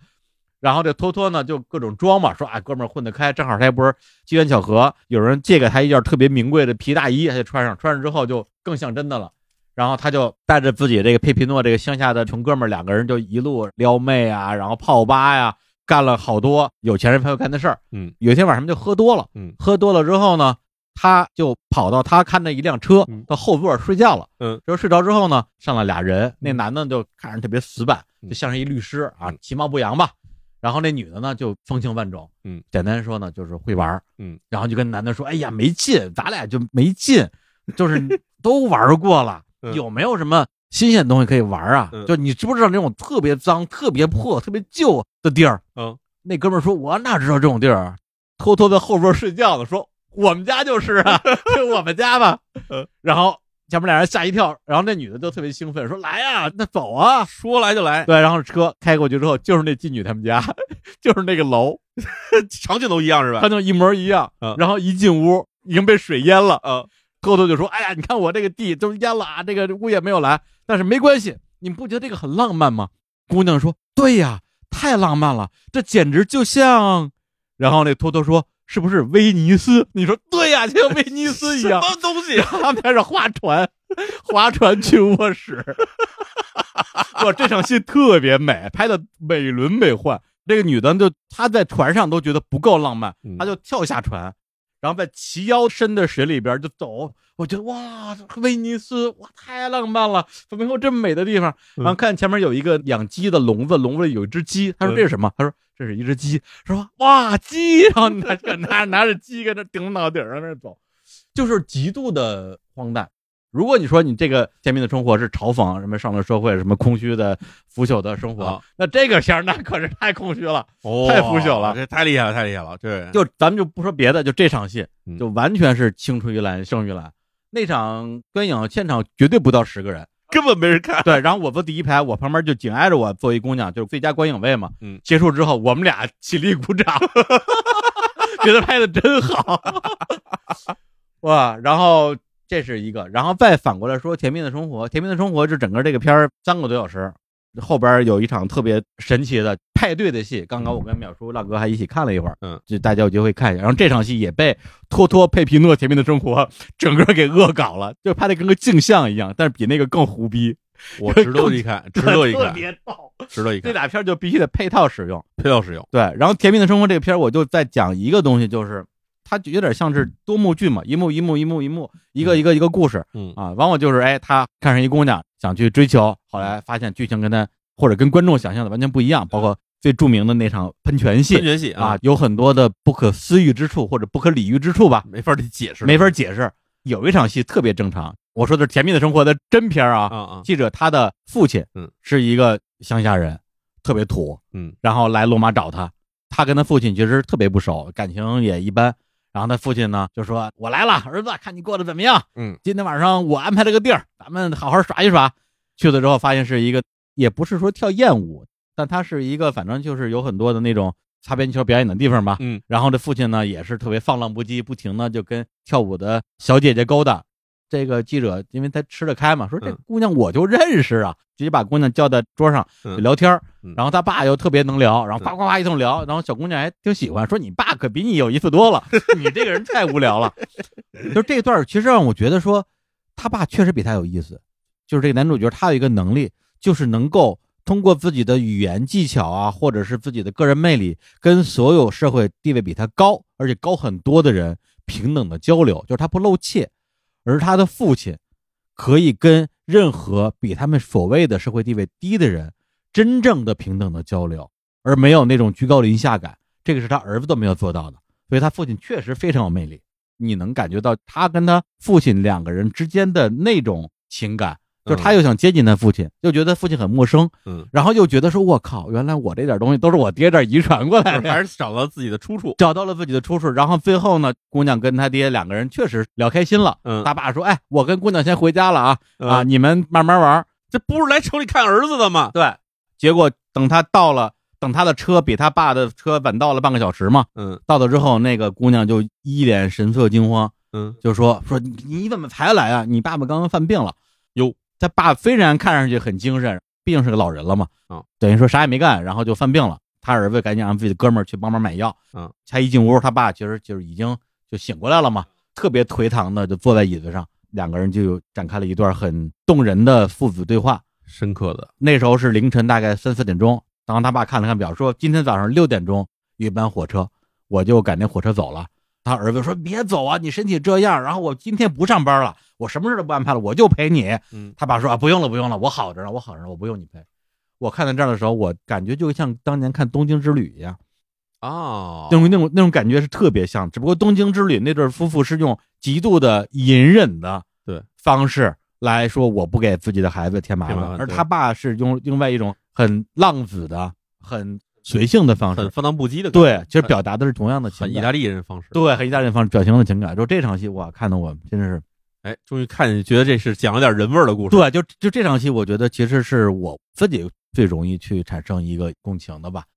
那那你说这什么上流社会腐朽的生活，咱也没过过。咱没法共情。对我觉得这就是电影挺神奇的地方。你比对如说像《甜蜜生活》、像那个《绝美之城》这种电影嗯，它明明拍的是一个和我们的生活环境八竿子打不着的东西，但是对我们仍然能从中找出大量的共通的情感，嗯对，这是电影最厉害的地方。没错。而且主人公可能跟你，无论他的职业还是他的社会地位、他的生活环境，跟你没有太大关系。但是你从里面的一些片段或者一些细节上，你能突然找到一些共情。对，这就是为什么语言和语言是不同的，中文、意大利语、英语。嗯，嗯，语言是完全不同的，但是对为什么我们可以彼此翻译彼此的语言？因为人类的情感是共通的。说的对好，说的好，对说，得好而且这共通里边又包含了所谓的看懂了的部分，比对如说这场父子戏和没看懂的部分，比如说他跟姑娘那些莫名其妙的那种情愫，嗯，对你也不知道这两个人到底跟那儿搞什么呢。对但是你看完之后，你又觉得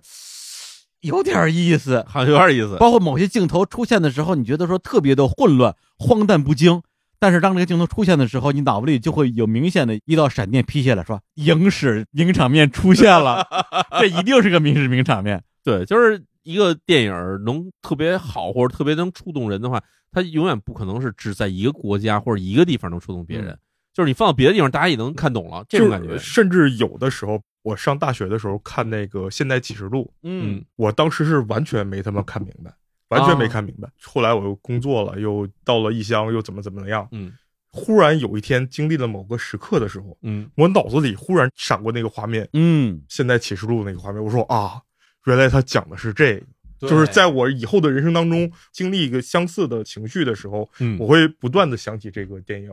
潜移默化去植入你的这种思维里面，然后会让你不停的去翻起它来，对，你就忽然理解，原来他当时表达的是这个意思。嗯对非常美丽。对，我觉得我们很多时候，别人看片看不懂的时候，可能会特别年轻的时候啊，确实看不懂，嗯对，看不懂会着急、纠结、自卑，为啥别人看懂我看不懂？又想伪装啊，嗯就不能说自己看不懂，对，一定要说自己看懂了。嗯对我怎么能证明自己看懂了呢？我懂哪儿说哪儿呗。对，对或者我就用一些大词儿去说这事儿呗。对，所以后来很多片儿从看不懂别人能看懂了，不是我们看懂了电影，是我们看懂了生活。就是你有经历了， 嗯，对。还有一种另外一做法就是你看不懂你就骂， 这个不是现在比较常见的一个做法吗？哦，哎对，哎，你说骂这个事儿特别有意思，嗯就是因为这个骂，我现在这心态可好了，啊，平了，帮了我大忙了啊。因为以前看豆瓣儿，嗯豆瓣儿评分儿那嗯当然是个风向标，豆瓣儿评分儿当然有它的问题，嗯，但是你说咱们国内有哪个平台的影视作品的评分儿比豆瓣儿更值得参考？我对觉得可能还是没有的就。是掺水更少。啊，掺水更少吧，嗯起码是个参照系。是其他的评分，觉得连参照系价值都没有。对，但是呢，这两年很明显，豆瓣儿像淼叔说的这种，看不懂我就骂，哪怕这个电影院不舒服我也骂，哎今天路况不好我也骂，哎，对，今天心情不好我也骂。嗯，偷偷佩皮诺《甜蜜的生活》豆瓣上的短影评几十条吧，一共不超一百条，长影评一条都没有。嗯，绝大部分都是骂的，骂评分特别低，然后骂的内容基本上没有什么有质量的，就是说意大利人真聒噪。 对这种片儿为什么要用杜比影厅来播放？我耳朵都要聋了。嗯，然后打了个一颗星、两颗星。嗯，通过这种差评、恶评，我说嗯，一定是个好电影。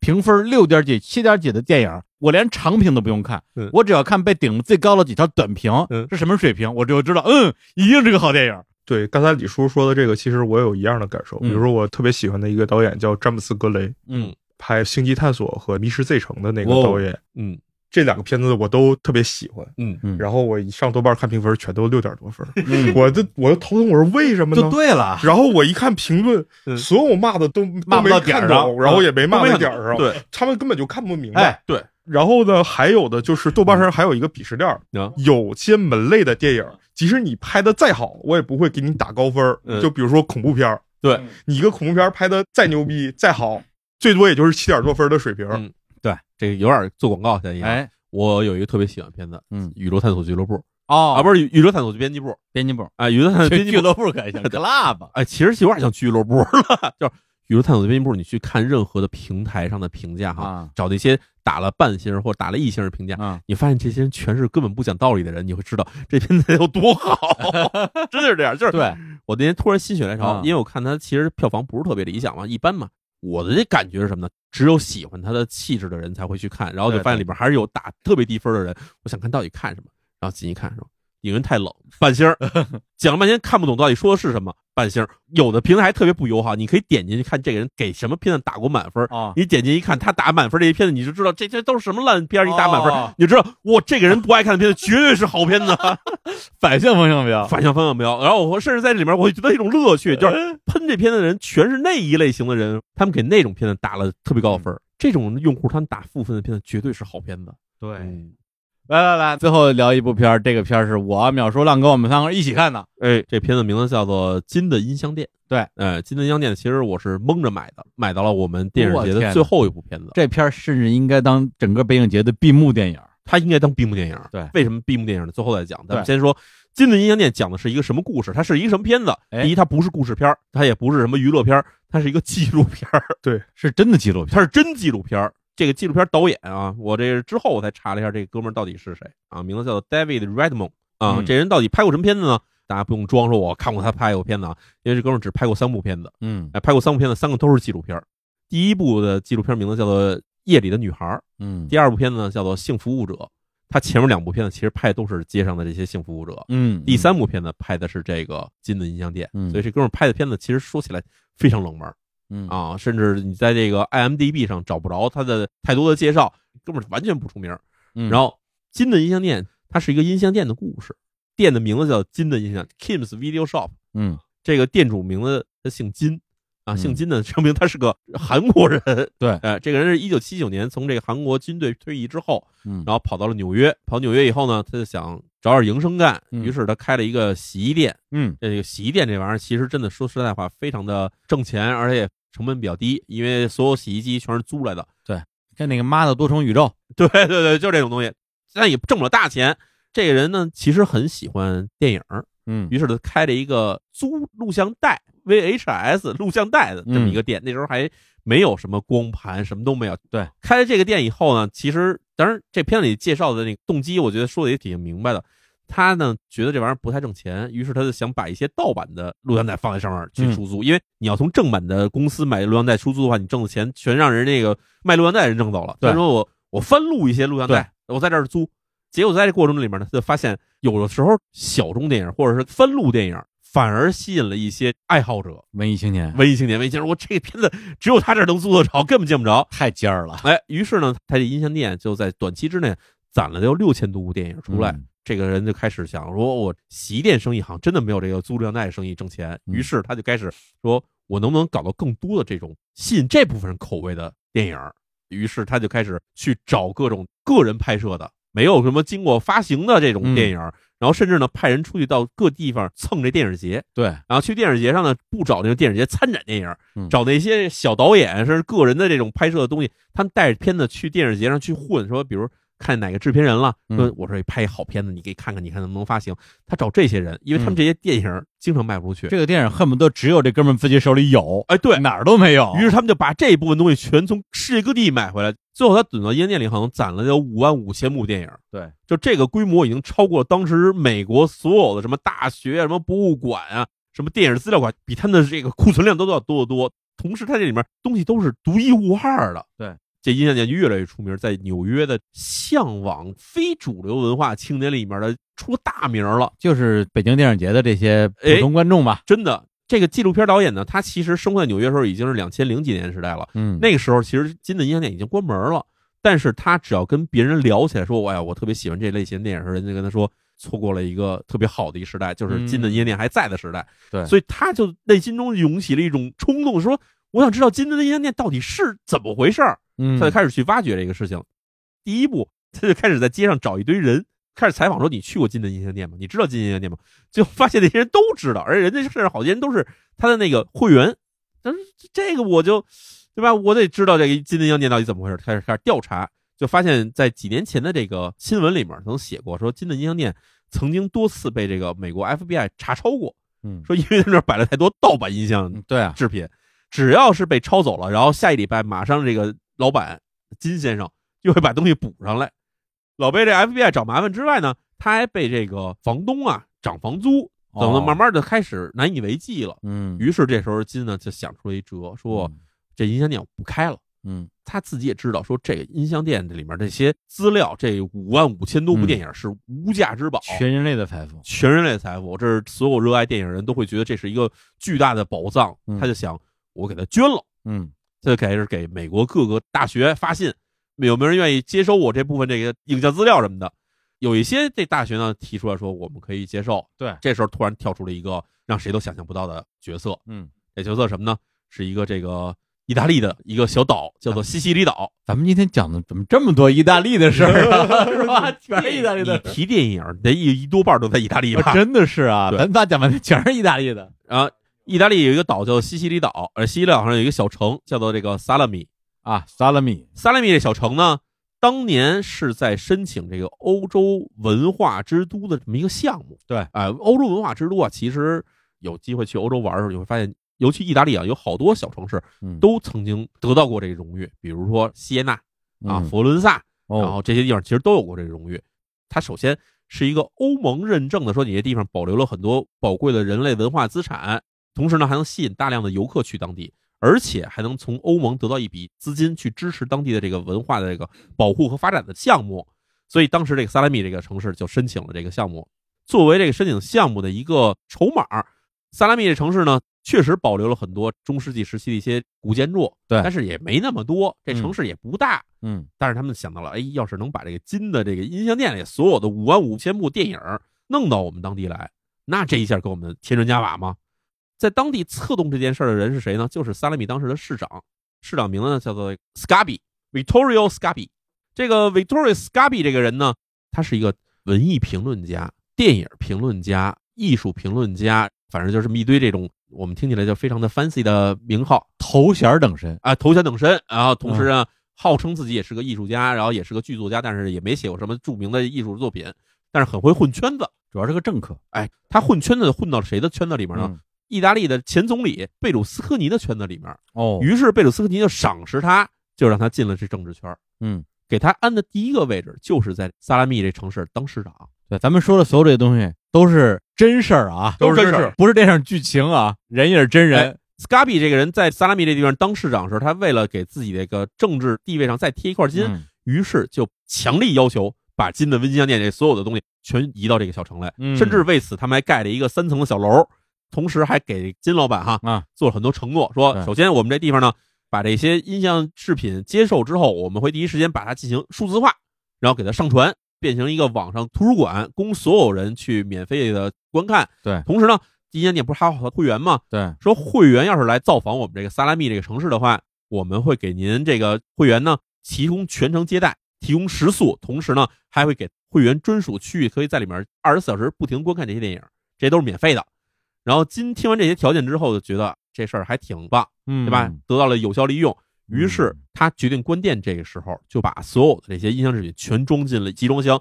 就远跨重洋，嗯从美国纽约就运到了意大利的西西里。对我觉得从他的角度来讲，咱不说虚荣心啊，哎可能也是觉得说这个听上去比捐给美国某个大学要更酷。不是，另外，其实你扔给大学以后，大学这事情可能就没有后面发展了。我觉得这里边有一种浪漫主义的东西在。哦，对对对对对对对对，绝对的，我要扔给大学的话，大学可能就把这东西封存起来了。这儿有首先有一个金的音像店的博物馆，而且全世界人都能去看，这事儿很浪漫啊、西西里，对，啊就感觉就是这这。天涯海角了，听上去特别酷。对，纪录片导演调查这一步的时候发现，哦，原来这些音像制品现在全在西西里。嗯但是他发现一个问题，嗯因为他这片子拍摄于二零二二年，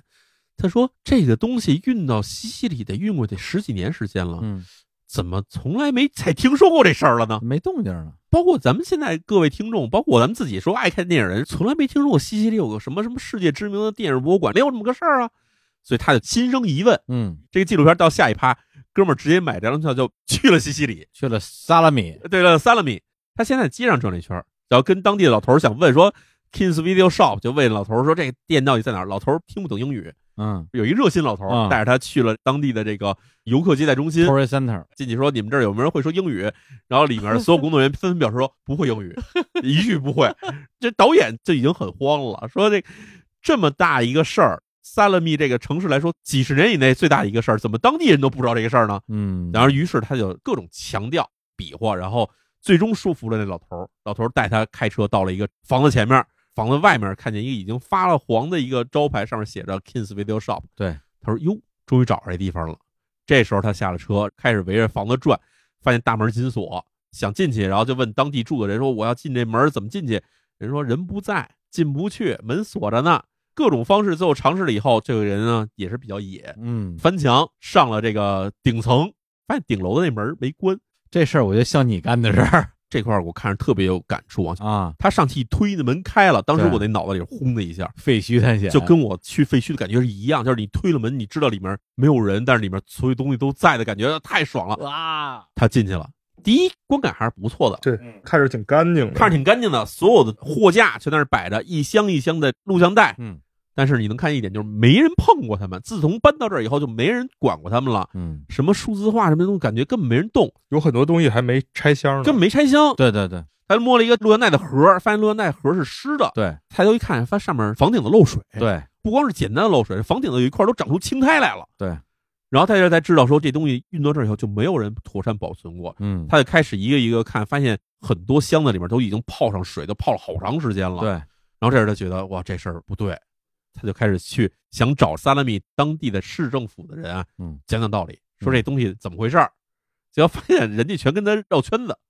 先找了警察局局长，啊对找了警察局局长的过程之中，市长又来了，啊，警察局长说这事儿不归你管，嗯，这里边有一事儿，这警察局局长是萨拉米唯一会说英语的人。对，他会对说点英 语，对。然后这警察局局长的意思告诉说，你甭跟我提这个金先生，金先生我也认识，我也熟，啊，哥们儿熟着呢啊，也是我哥们儿。说他没跟我说你要来这儿，所以你不应该来这儿。这你谁啊？以后那个店你再也不许进，这个对事儿你也不许管，对对，你也不要来找我，找我没用，除非你让市长来找我对，然后说这些话以后，然后哥们儿把摄像机拿出来了，啊，然后这个警察局长说：“你开拍了吗？”然后那哥们儿说：“我开拍了。”然后市长说：“欢迎你来到萨拉米这个城市，这是一个非常美丽的城市，我们非常热烈欢迎来自全全世界各地的游客。”就是警察局长突然换了一副这个官宣的口气，然后反正这过程里面，后来市长来了，不是开始那个 Scabi 了，换了一个市长。对，这市长来了以后呢，意思是说啊，这事儿我也不懂怎么回事儿嗯啊，这个事儿全是 Scabi 那一位弄的。对啊，这事儿呢，你跟我说不着，你没有权利进这个地方。嗯这个地方呢，是我们市政府所管辖的设施，对你没有许可之内，你进去就不对。市长就问那个记者说：“你是不是进去了？”记者说：“对，我进去了。”市长说：“门锁着呢，你怎么进去呢？”这记者说：“三栋楼那门没锁着，我从那门进去的。对，”然后市长说：“是吗？咱们一起去看。”然嗯后这时候管这个博物馆那哥们儿也回来了。啊，他虽然是管这博物馆的人，但其实他还是个作曲家。那对吧？？反正各种杂活儿也干着。然后他就跟着市长一块儿上了三楼，看那门儿开着呢。市长说：“你看那门儿开着呢，博物馆你管得不好。”然后那哥们儿走上前去，把门嘎叽给锁上了。嗯哥们儿说门锁着呢，市长说这开着呢，没有，你看这门已经锁上了呀，门没开着呀。意大利人那种不讲理的劲儿就上来了，这事儿不了了之。对，而且这儿有一个重要的背景啊，这地儿不是叫萨拉米吗？嗯萨拉米呢，它是另外一部影史著名电影的取景地。哎，这个电影呢叫做《教父》，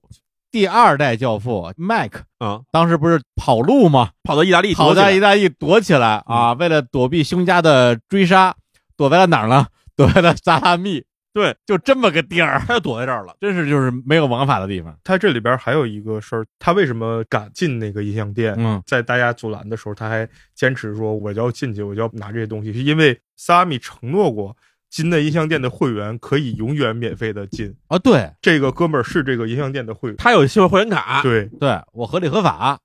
不了了之以后呢，纪录片导演呢，嗯心里觉得很难受。对，真是他人来说，这是瑰宝啊。对，那他就想，我有两个事儿可以干。嗯第一个事儿呢，我要找当时把这些录像带运到这儿来的那个 Scabi，这嗯是一条线。对另外一条线呢，我得让金先生知道他现在这些东西扔在这儿被人浪费了。就找到那个神秘的金先生。哎，既然人已经在意大利了，他先去找 Scabi 了嗯。但这时候 Scabi 已经不是萨拉米这个城市的市长了，嗯，他呢被这个贝鲁斯科尼呢任命为这个意大利的这个文化部副部长。哦，人家已经当了高官了嘛，他就各处去追，追到罗马，追到米兰，就看这人出席各种的什么活动侃侃而谈。啊，去大学讲课，带着人去讲这个文艺应该怎么保护，应该怎么发展，意大利艺术应该如何保留，应该如何向国际拓展。只要他讲的时候，他在后面追着说：“哎，您给我讲讲说 Kiss Video 应该怎么办。”每次讲这时候呢，这个 Scabi 这个人呢就闪烁其词，顾左右而言他。哎，就各种逃避。终于在有一次意大利罗马酒会结束之后，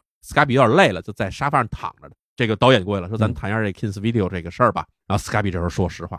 然后这东西其实就是一个已经烂了尾的东西嘛，过去的事情就不要再提了嗯，该翻篇儿翻篇儿，这些事情以后肯定可以得到妥善解决的。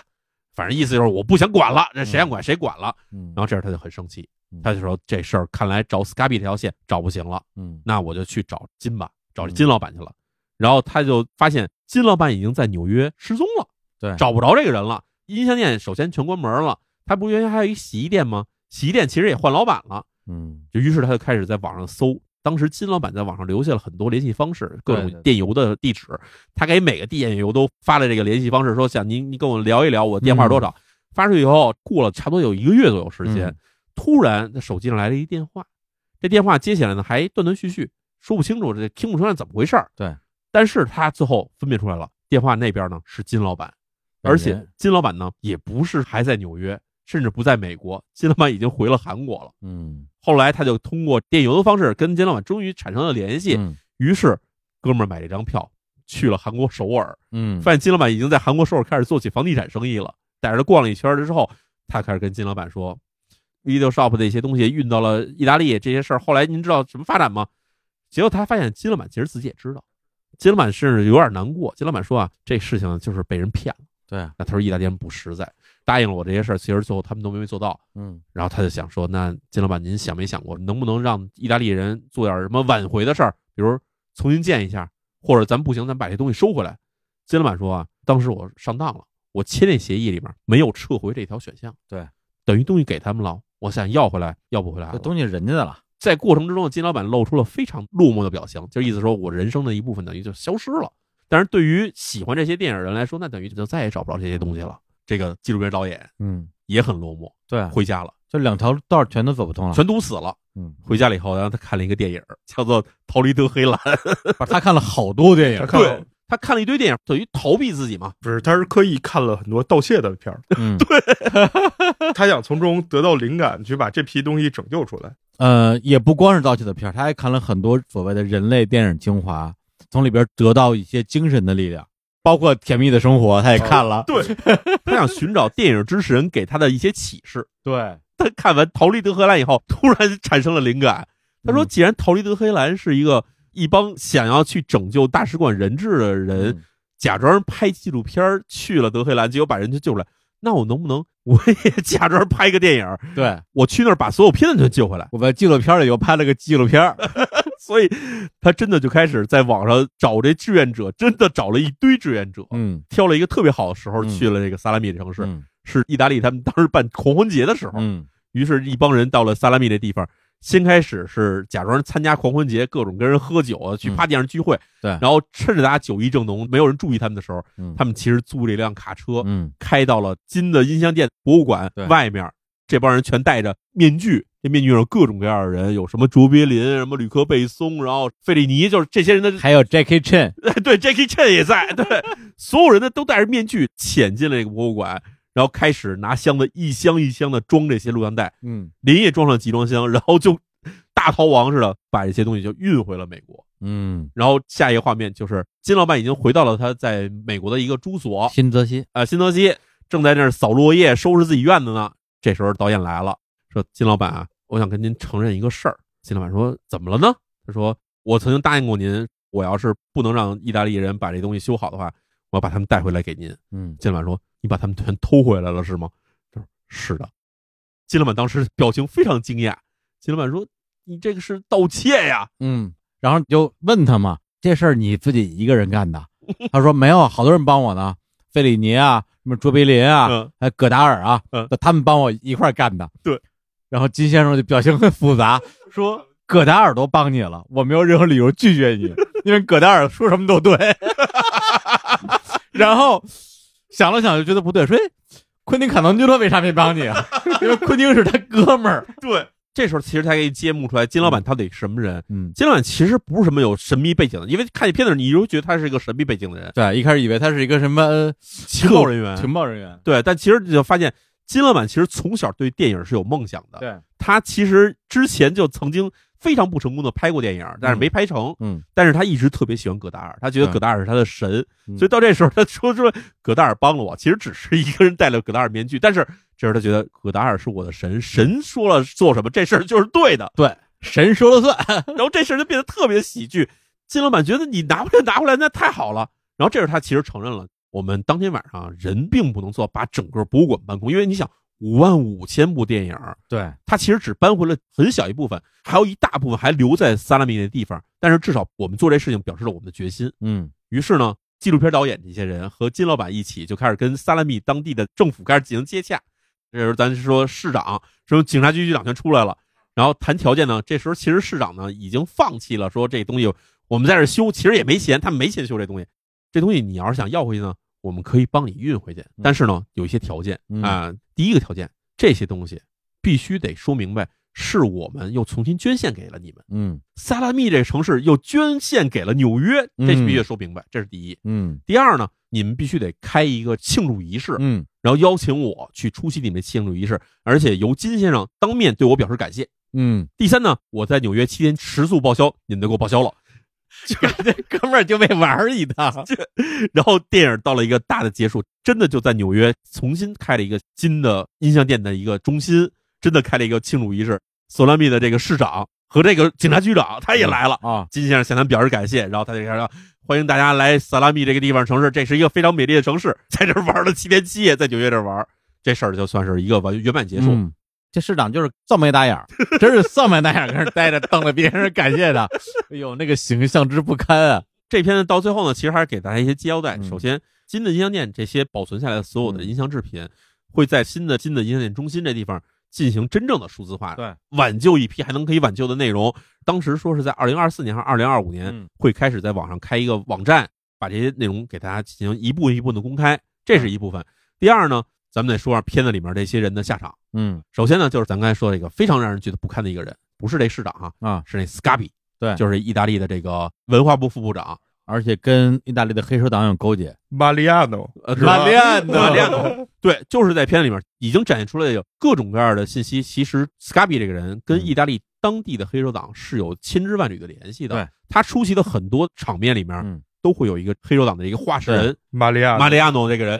在那儿出现，包括那么多政府文化基金，对，拿了钱没办事儿，钱都去哪儿了？都可能倒到马里亚诺这个人身上。对，最后 Scabi 这人其实已经在意大利司法部这边在接受黑手党有关的调查。对，还有一个地区检察官因为调查这个马里亚诺莫名其妙死亡了。地区检察官其实在这片子里是接受采访的，对对而他还跟那个导演说，我们怀疑这 Scabi 和这个马里亚诺和当地的一些这组织性犯罪有关系。他私下说他是肯定，对，他私下说的时候，这是肯定有关系的。对，就接受完采访之后，然后片子里中间出一字幕说，接受完这条采访之后，过两个礼拜，这个地区司法官在自己家睡觉的时候，神秘的死亡什，么意思吧？各种各样的事情，让你觉得后面黑幕还是挺大的。对这片子咱们说到最后的时候，让我们觉得这片子为什么能当这个闭幕式的电影呢？对，因为所有字幕都走完了以后，嗯突然底下出了一行小字幕， 这我觉得是电影人自己加的自己家的，四个字：“电影万岁。”嗯，确实啊，我觉得看完这片，我的第一感觉就是什么呢？电影拍出来成为拷贝，它是一个商品，但同时呢，它也是一个艺术品的一个复制品。这些东西，你要是交给一些根本不爱电影的人，那他这就是一个商品属性，甚至对他来说是一个增加自己政绩的一个工具。他扔在那个自己的盖的小楼里面扔了那么多年，任凭风吹雨淋、水泡，对他来说有什么损失呢？他觉得只要我从这地方我升了一级，嗯，这是对他来说的意义。但是对对所有真正喜欢这些东西的人来说，你这就是暴殄天物，你这就是浪费。其实那些片子，就尤其是那些没几个人看过的独立片子，它是那个导演人生当中非常重要的一部分，是那嗯个人的一部分。你把他扔在角落，实际上就是把那个人的人生扔在角落里，任任他风吹雨淋。嗯，没错，所以它虽然是个纪录片，但是你觉得它它比很多故事片都鼓舞人心啊。，对，拯救电影就是拯救别人的人生嘛。嗯，对，这个片儿我觉得就是像刚才淼叔说的，它明明是个纪录片儿，但是比我们看过的可能相当一部分的故事片儿要更加精彩，精彩到你没法理解为什么纪录片儿现在能拍的 这么牛逼，这么好看，这么好看。里边儿有一个戏，就是他去韩国找那个金先生，然后金先生没有一开始就跟他说我我我放弃，了。而是陪着他去了一趟意大利，对还一起见了一下那个市长。嗯结果那市长就是那种老油条嘛，各种跟他周旋。嗯最后金先生觉得我碰上这么一滚刀肉，我也没辙。对然后呢，这个导演意思就是说咱们再一起努力努力吧。金先生说，我真的没办法了。对，哇，就这个部分。就以纪录片儿的这种拍摄方法，给了金先生一个脸部大特写，对着脸拍 的，那个表情之复杂之丰富，我一看，哇，杀人回忆啊，对宋康昊啊，对，真是宋康昊，就跟最后那个镜头完全可以媲美，而且金先生长得特别像宋 康昊，长得也特别像就是脸上真是五味杂陈。啊，那个男人心中的那种失落跟那种落寞的感觉，加上他那种不舍，然后又不甘，就这种东西全在他脸上出现了。哇，他当时跟那个市长聊嘛，对，市长一直说要送那个女儿去飞机场，对说说我没法跟你再聊了。他本来说把这事儿聊完再说对，然后市长说不行，我这十二点半我必须送我女儿去飞机场，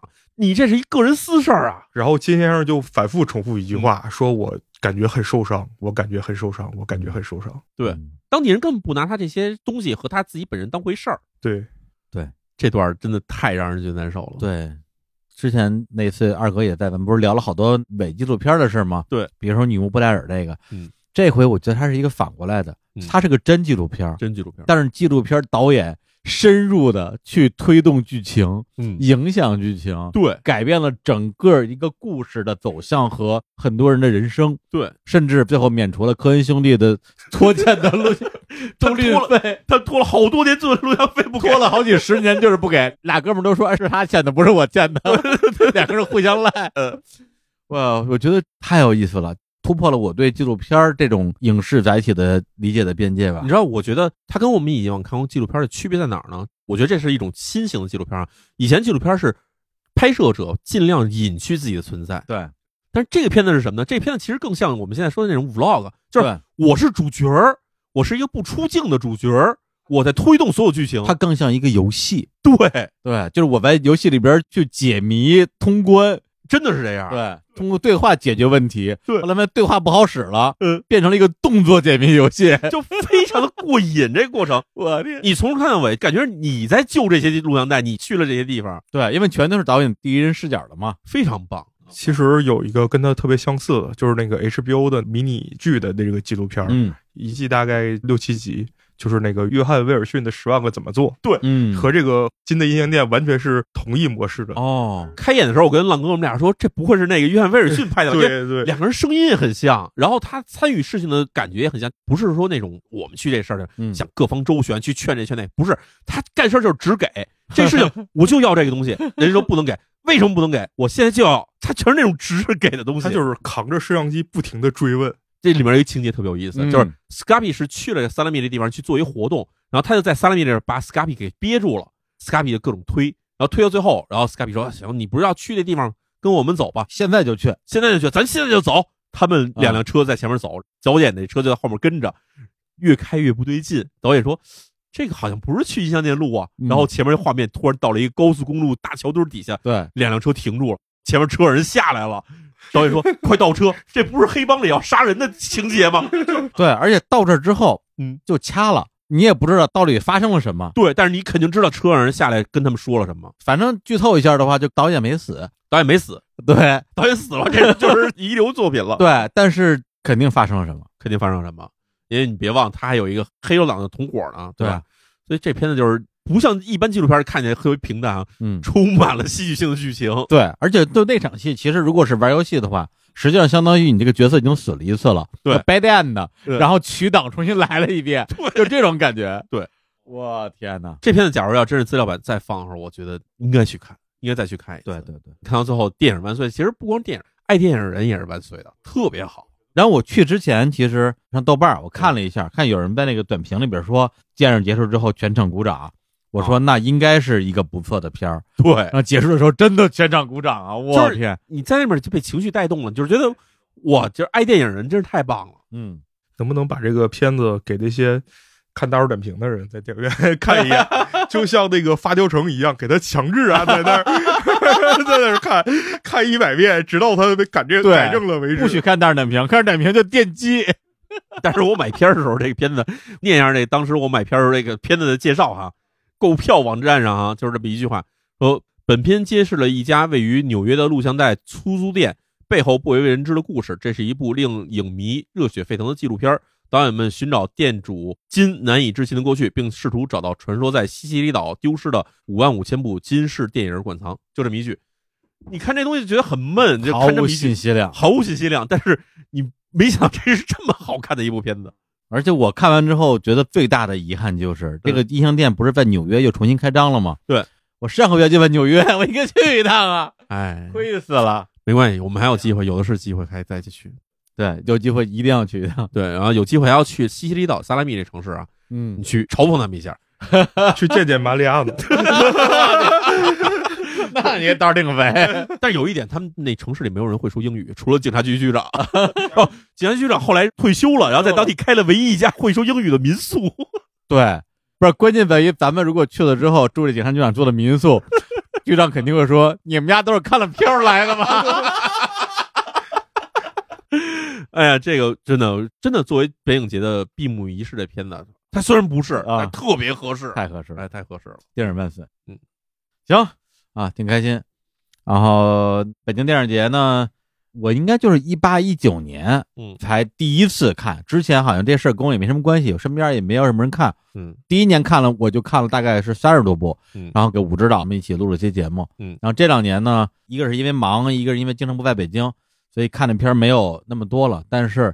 这个观影体验，你看就今天就看了这么几个片儿，嗯，这可不是咱们前年每个人刷二三十个片儿那个状态了，不是那时代啊，对，咱前年啥也没聊，所以有点可惜，嗯，对，但是依然觉得特别爽，还是要感谢电影啊，感谢时代。感谢电影节，感谢电影节啊，哎感谢主办方。哎，虽然你的排片让我们觉得我们啥也没看 过，但是看了之后发现我们还真是啥也没看过，是吧？就找这种冷门片儿，我觉得我真的特别喜 欢，太喜欢，太好了。对，嗯，行，那最后我就给大家随便放首歌吧。我为了找这首歌，昨天还专门发动团队的力量帮我去找这个电影的片源，嗯就是刚刚我提到的那部非常冷门的恶搞喜剧电影《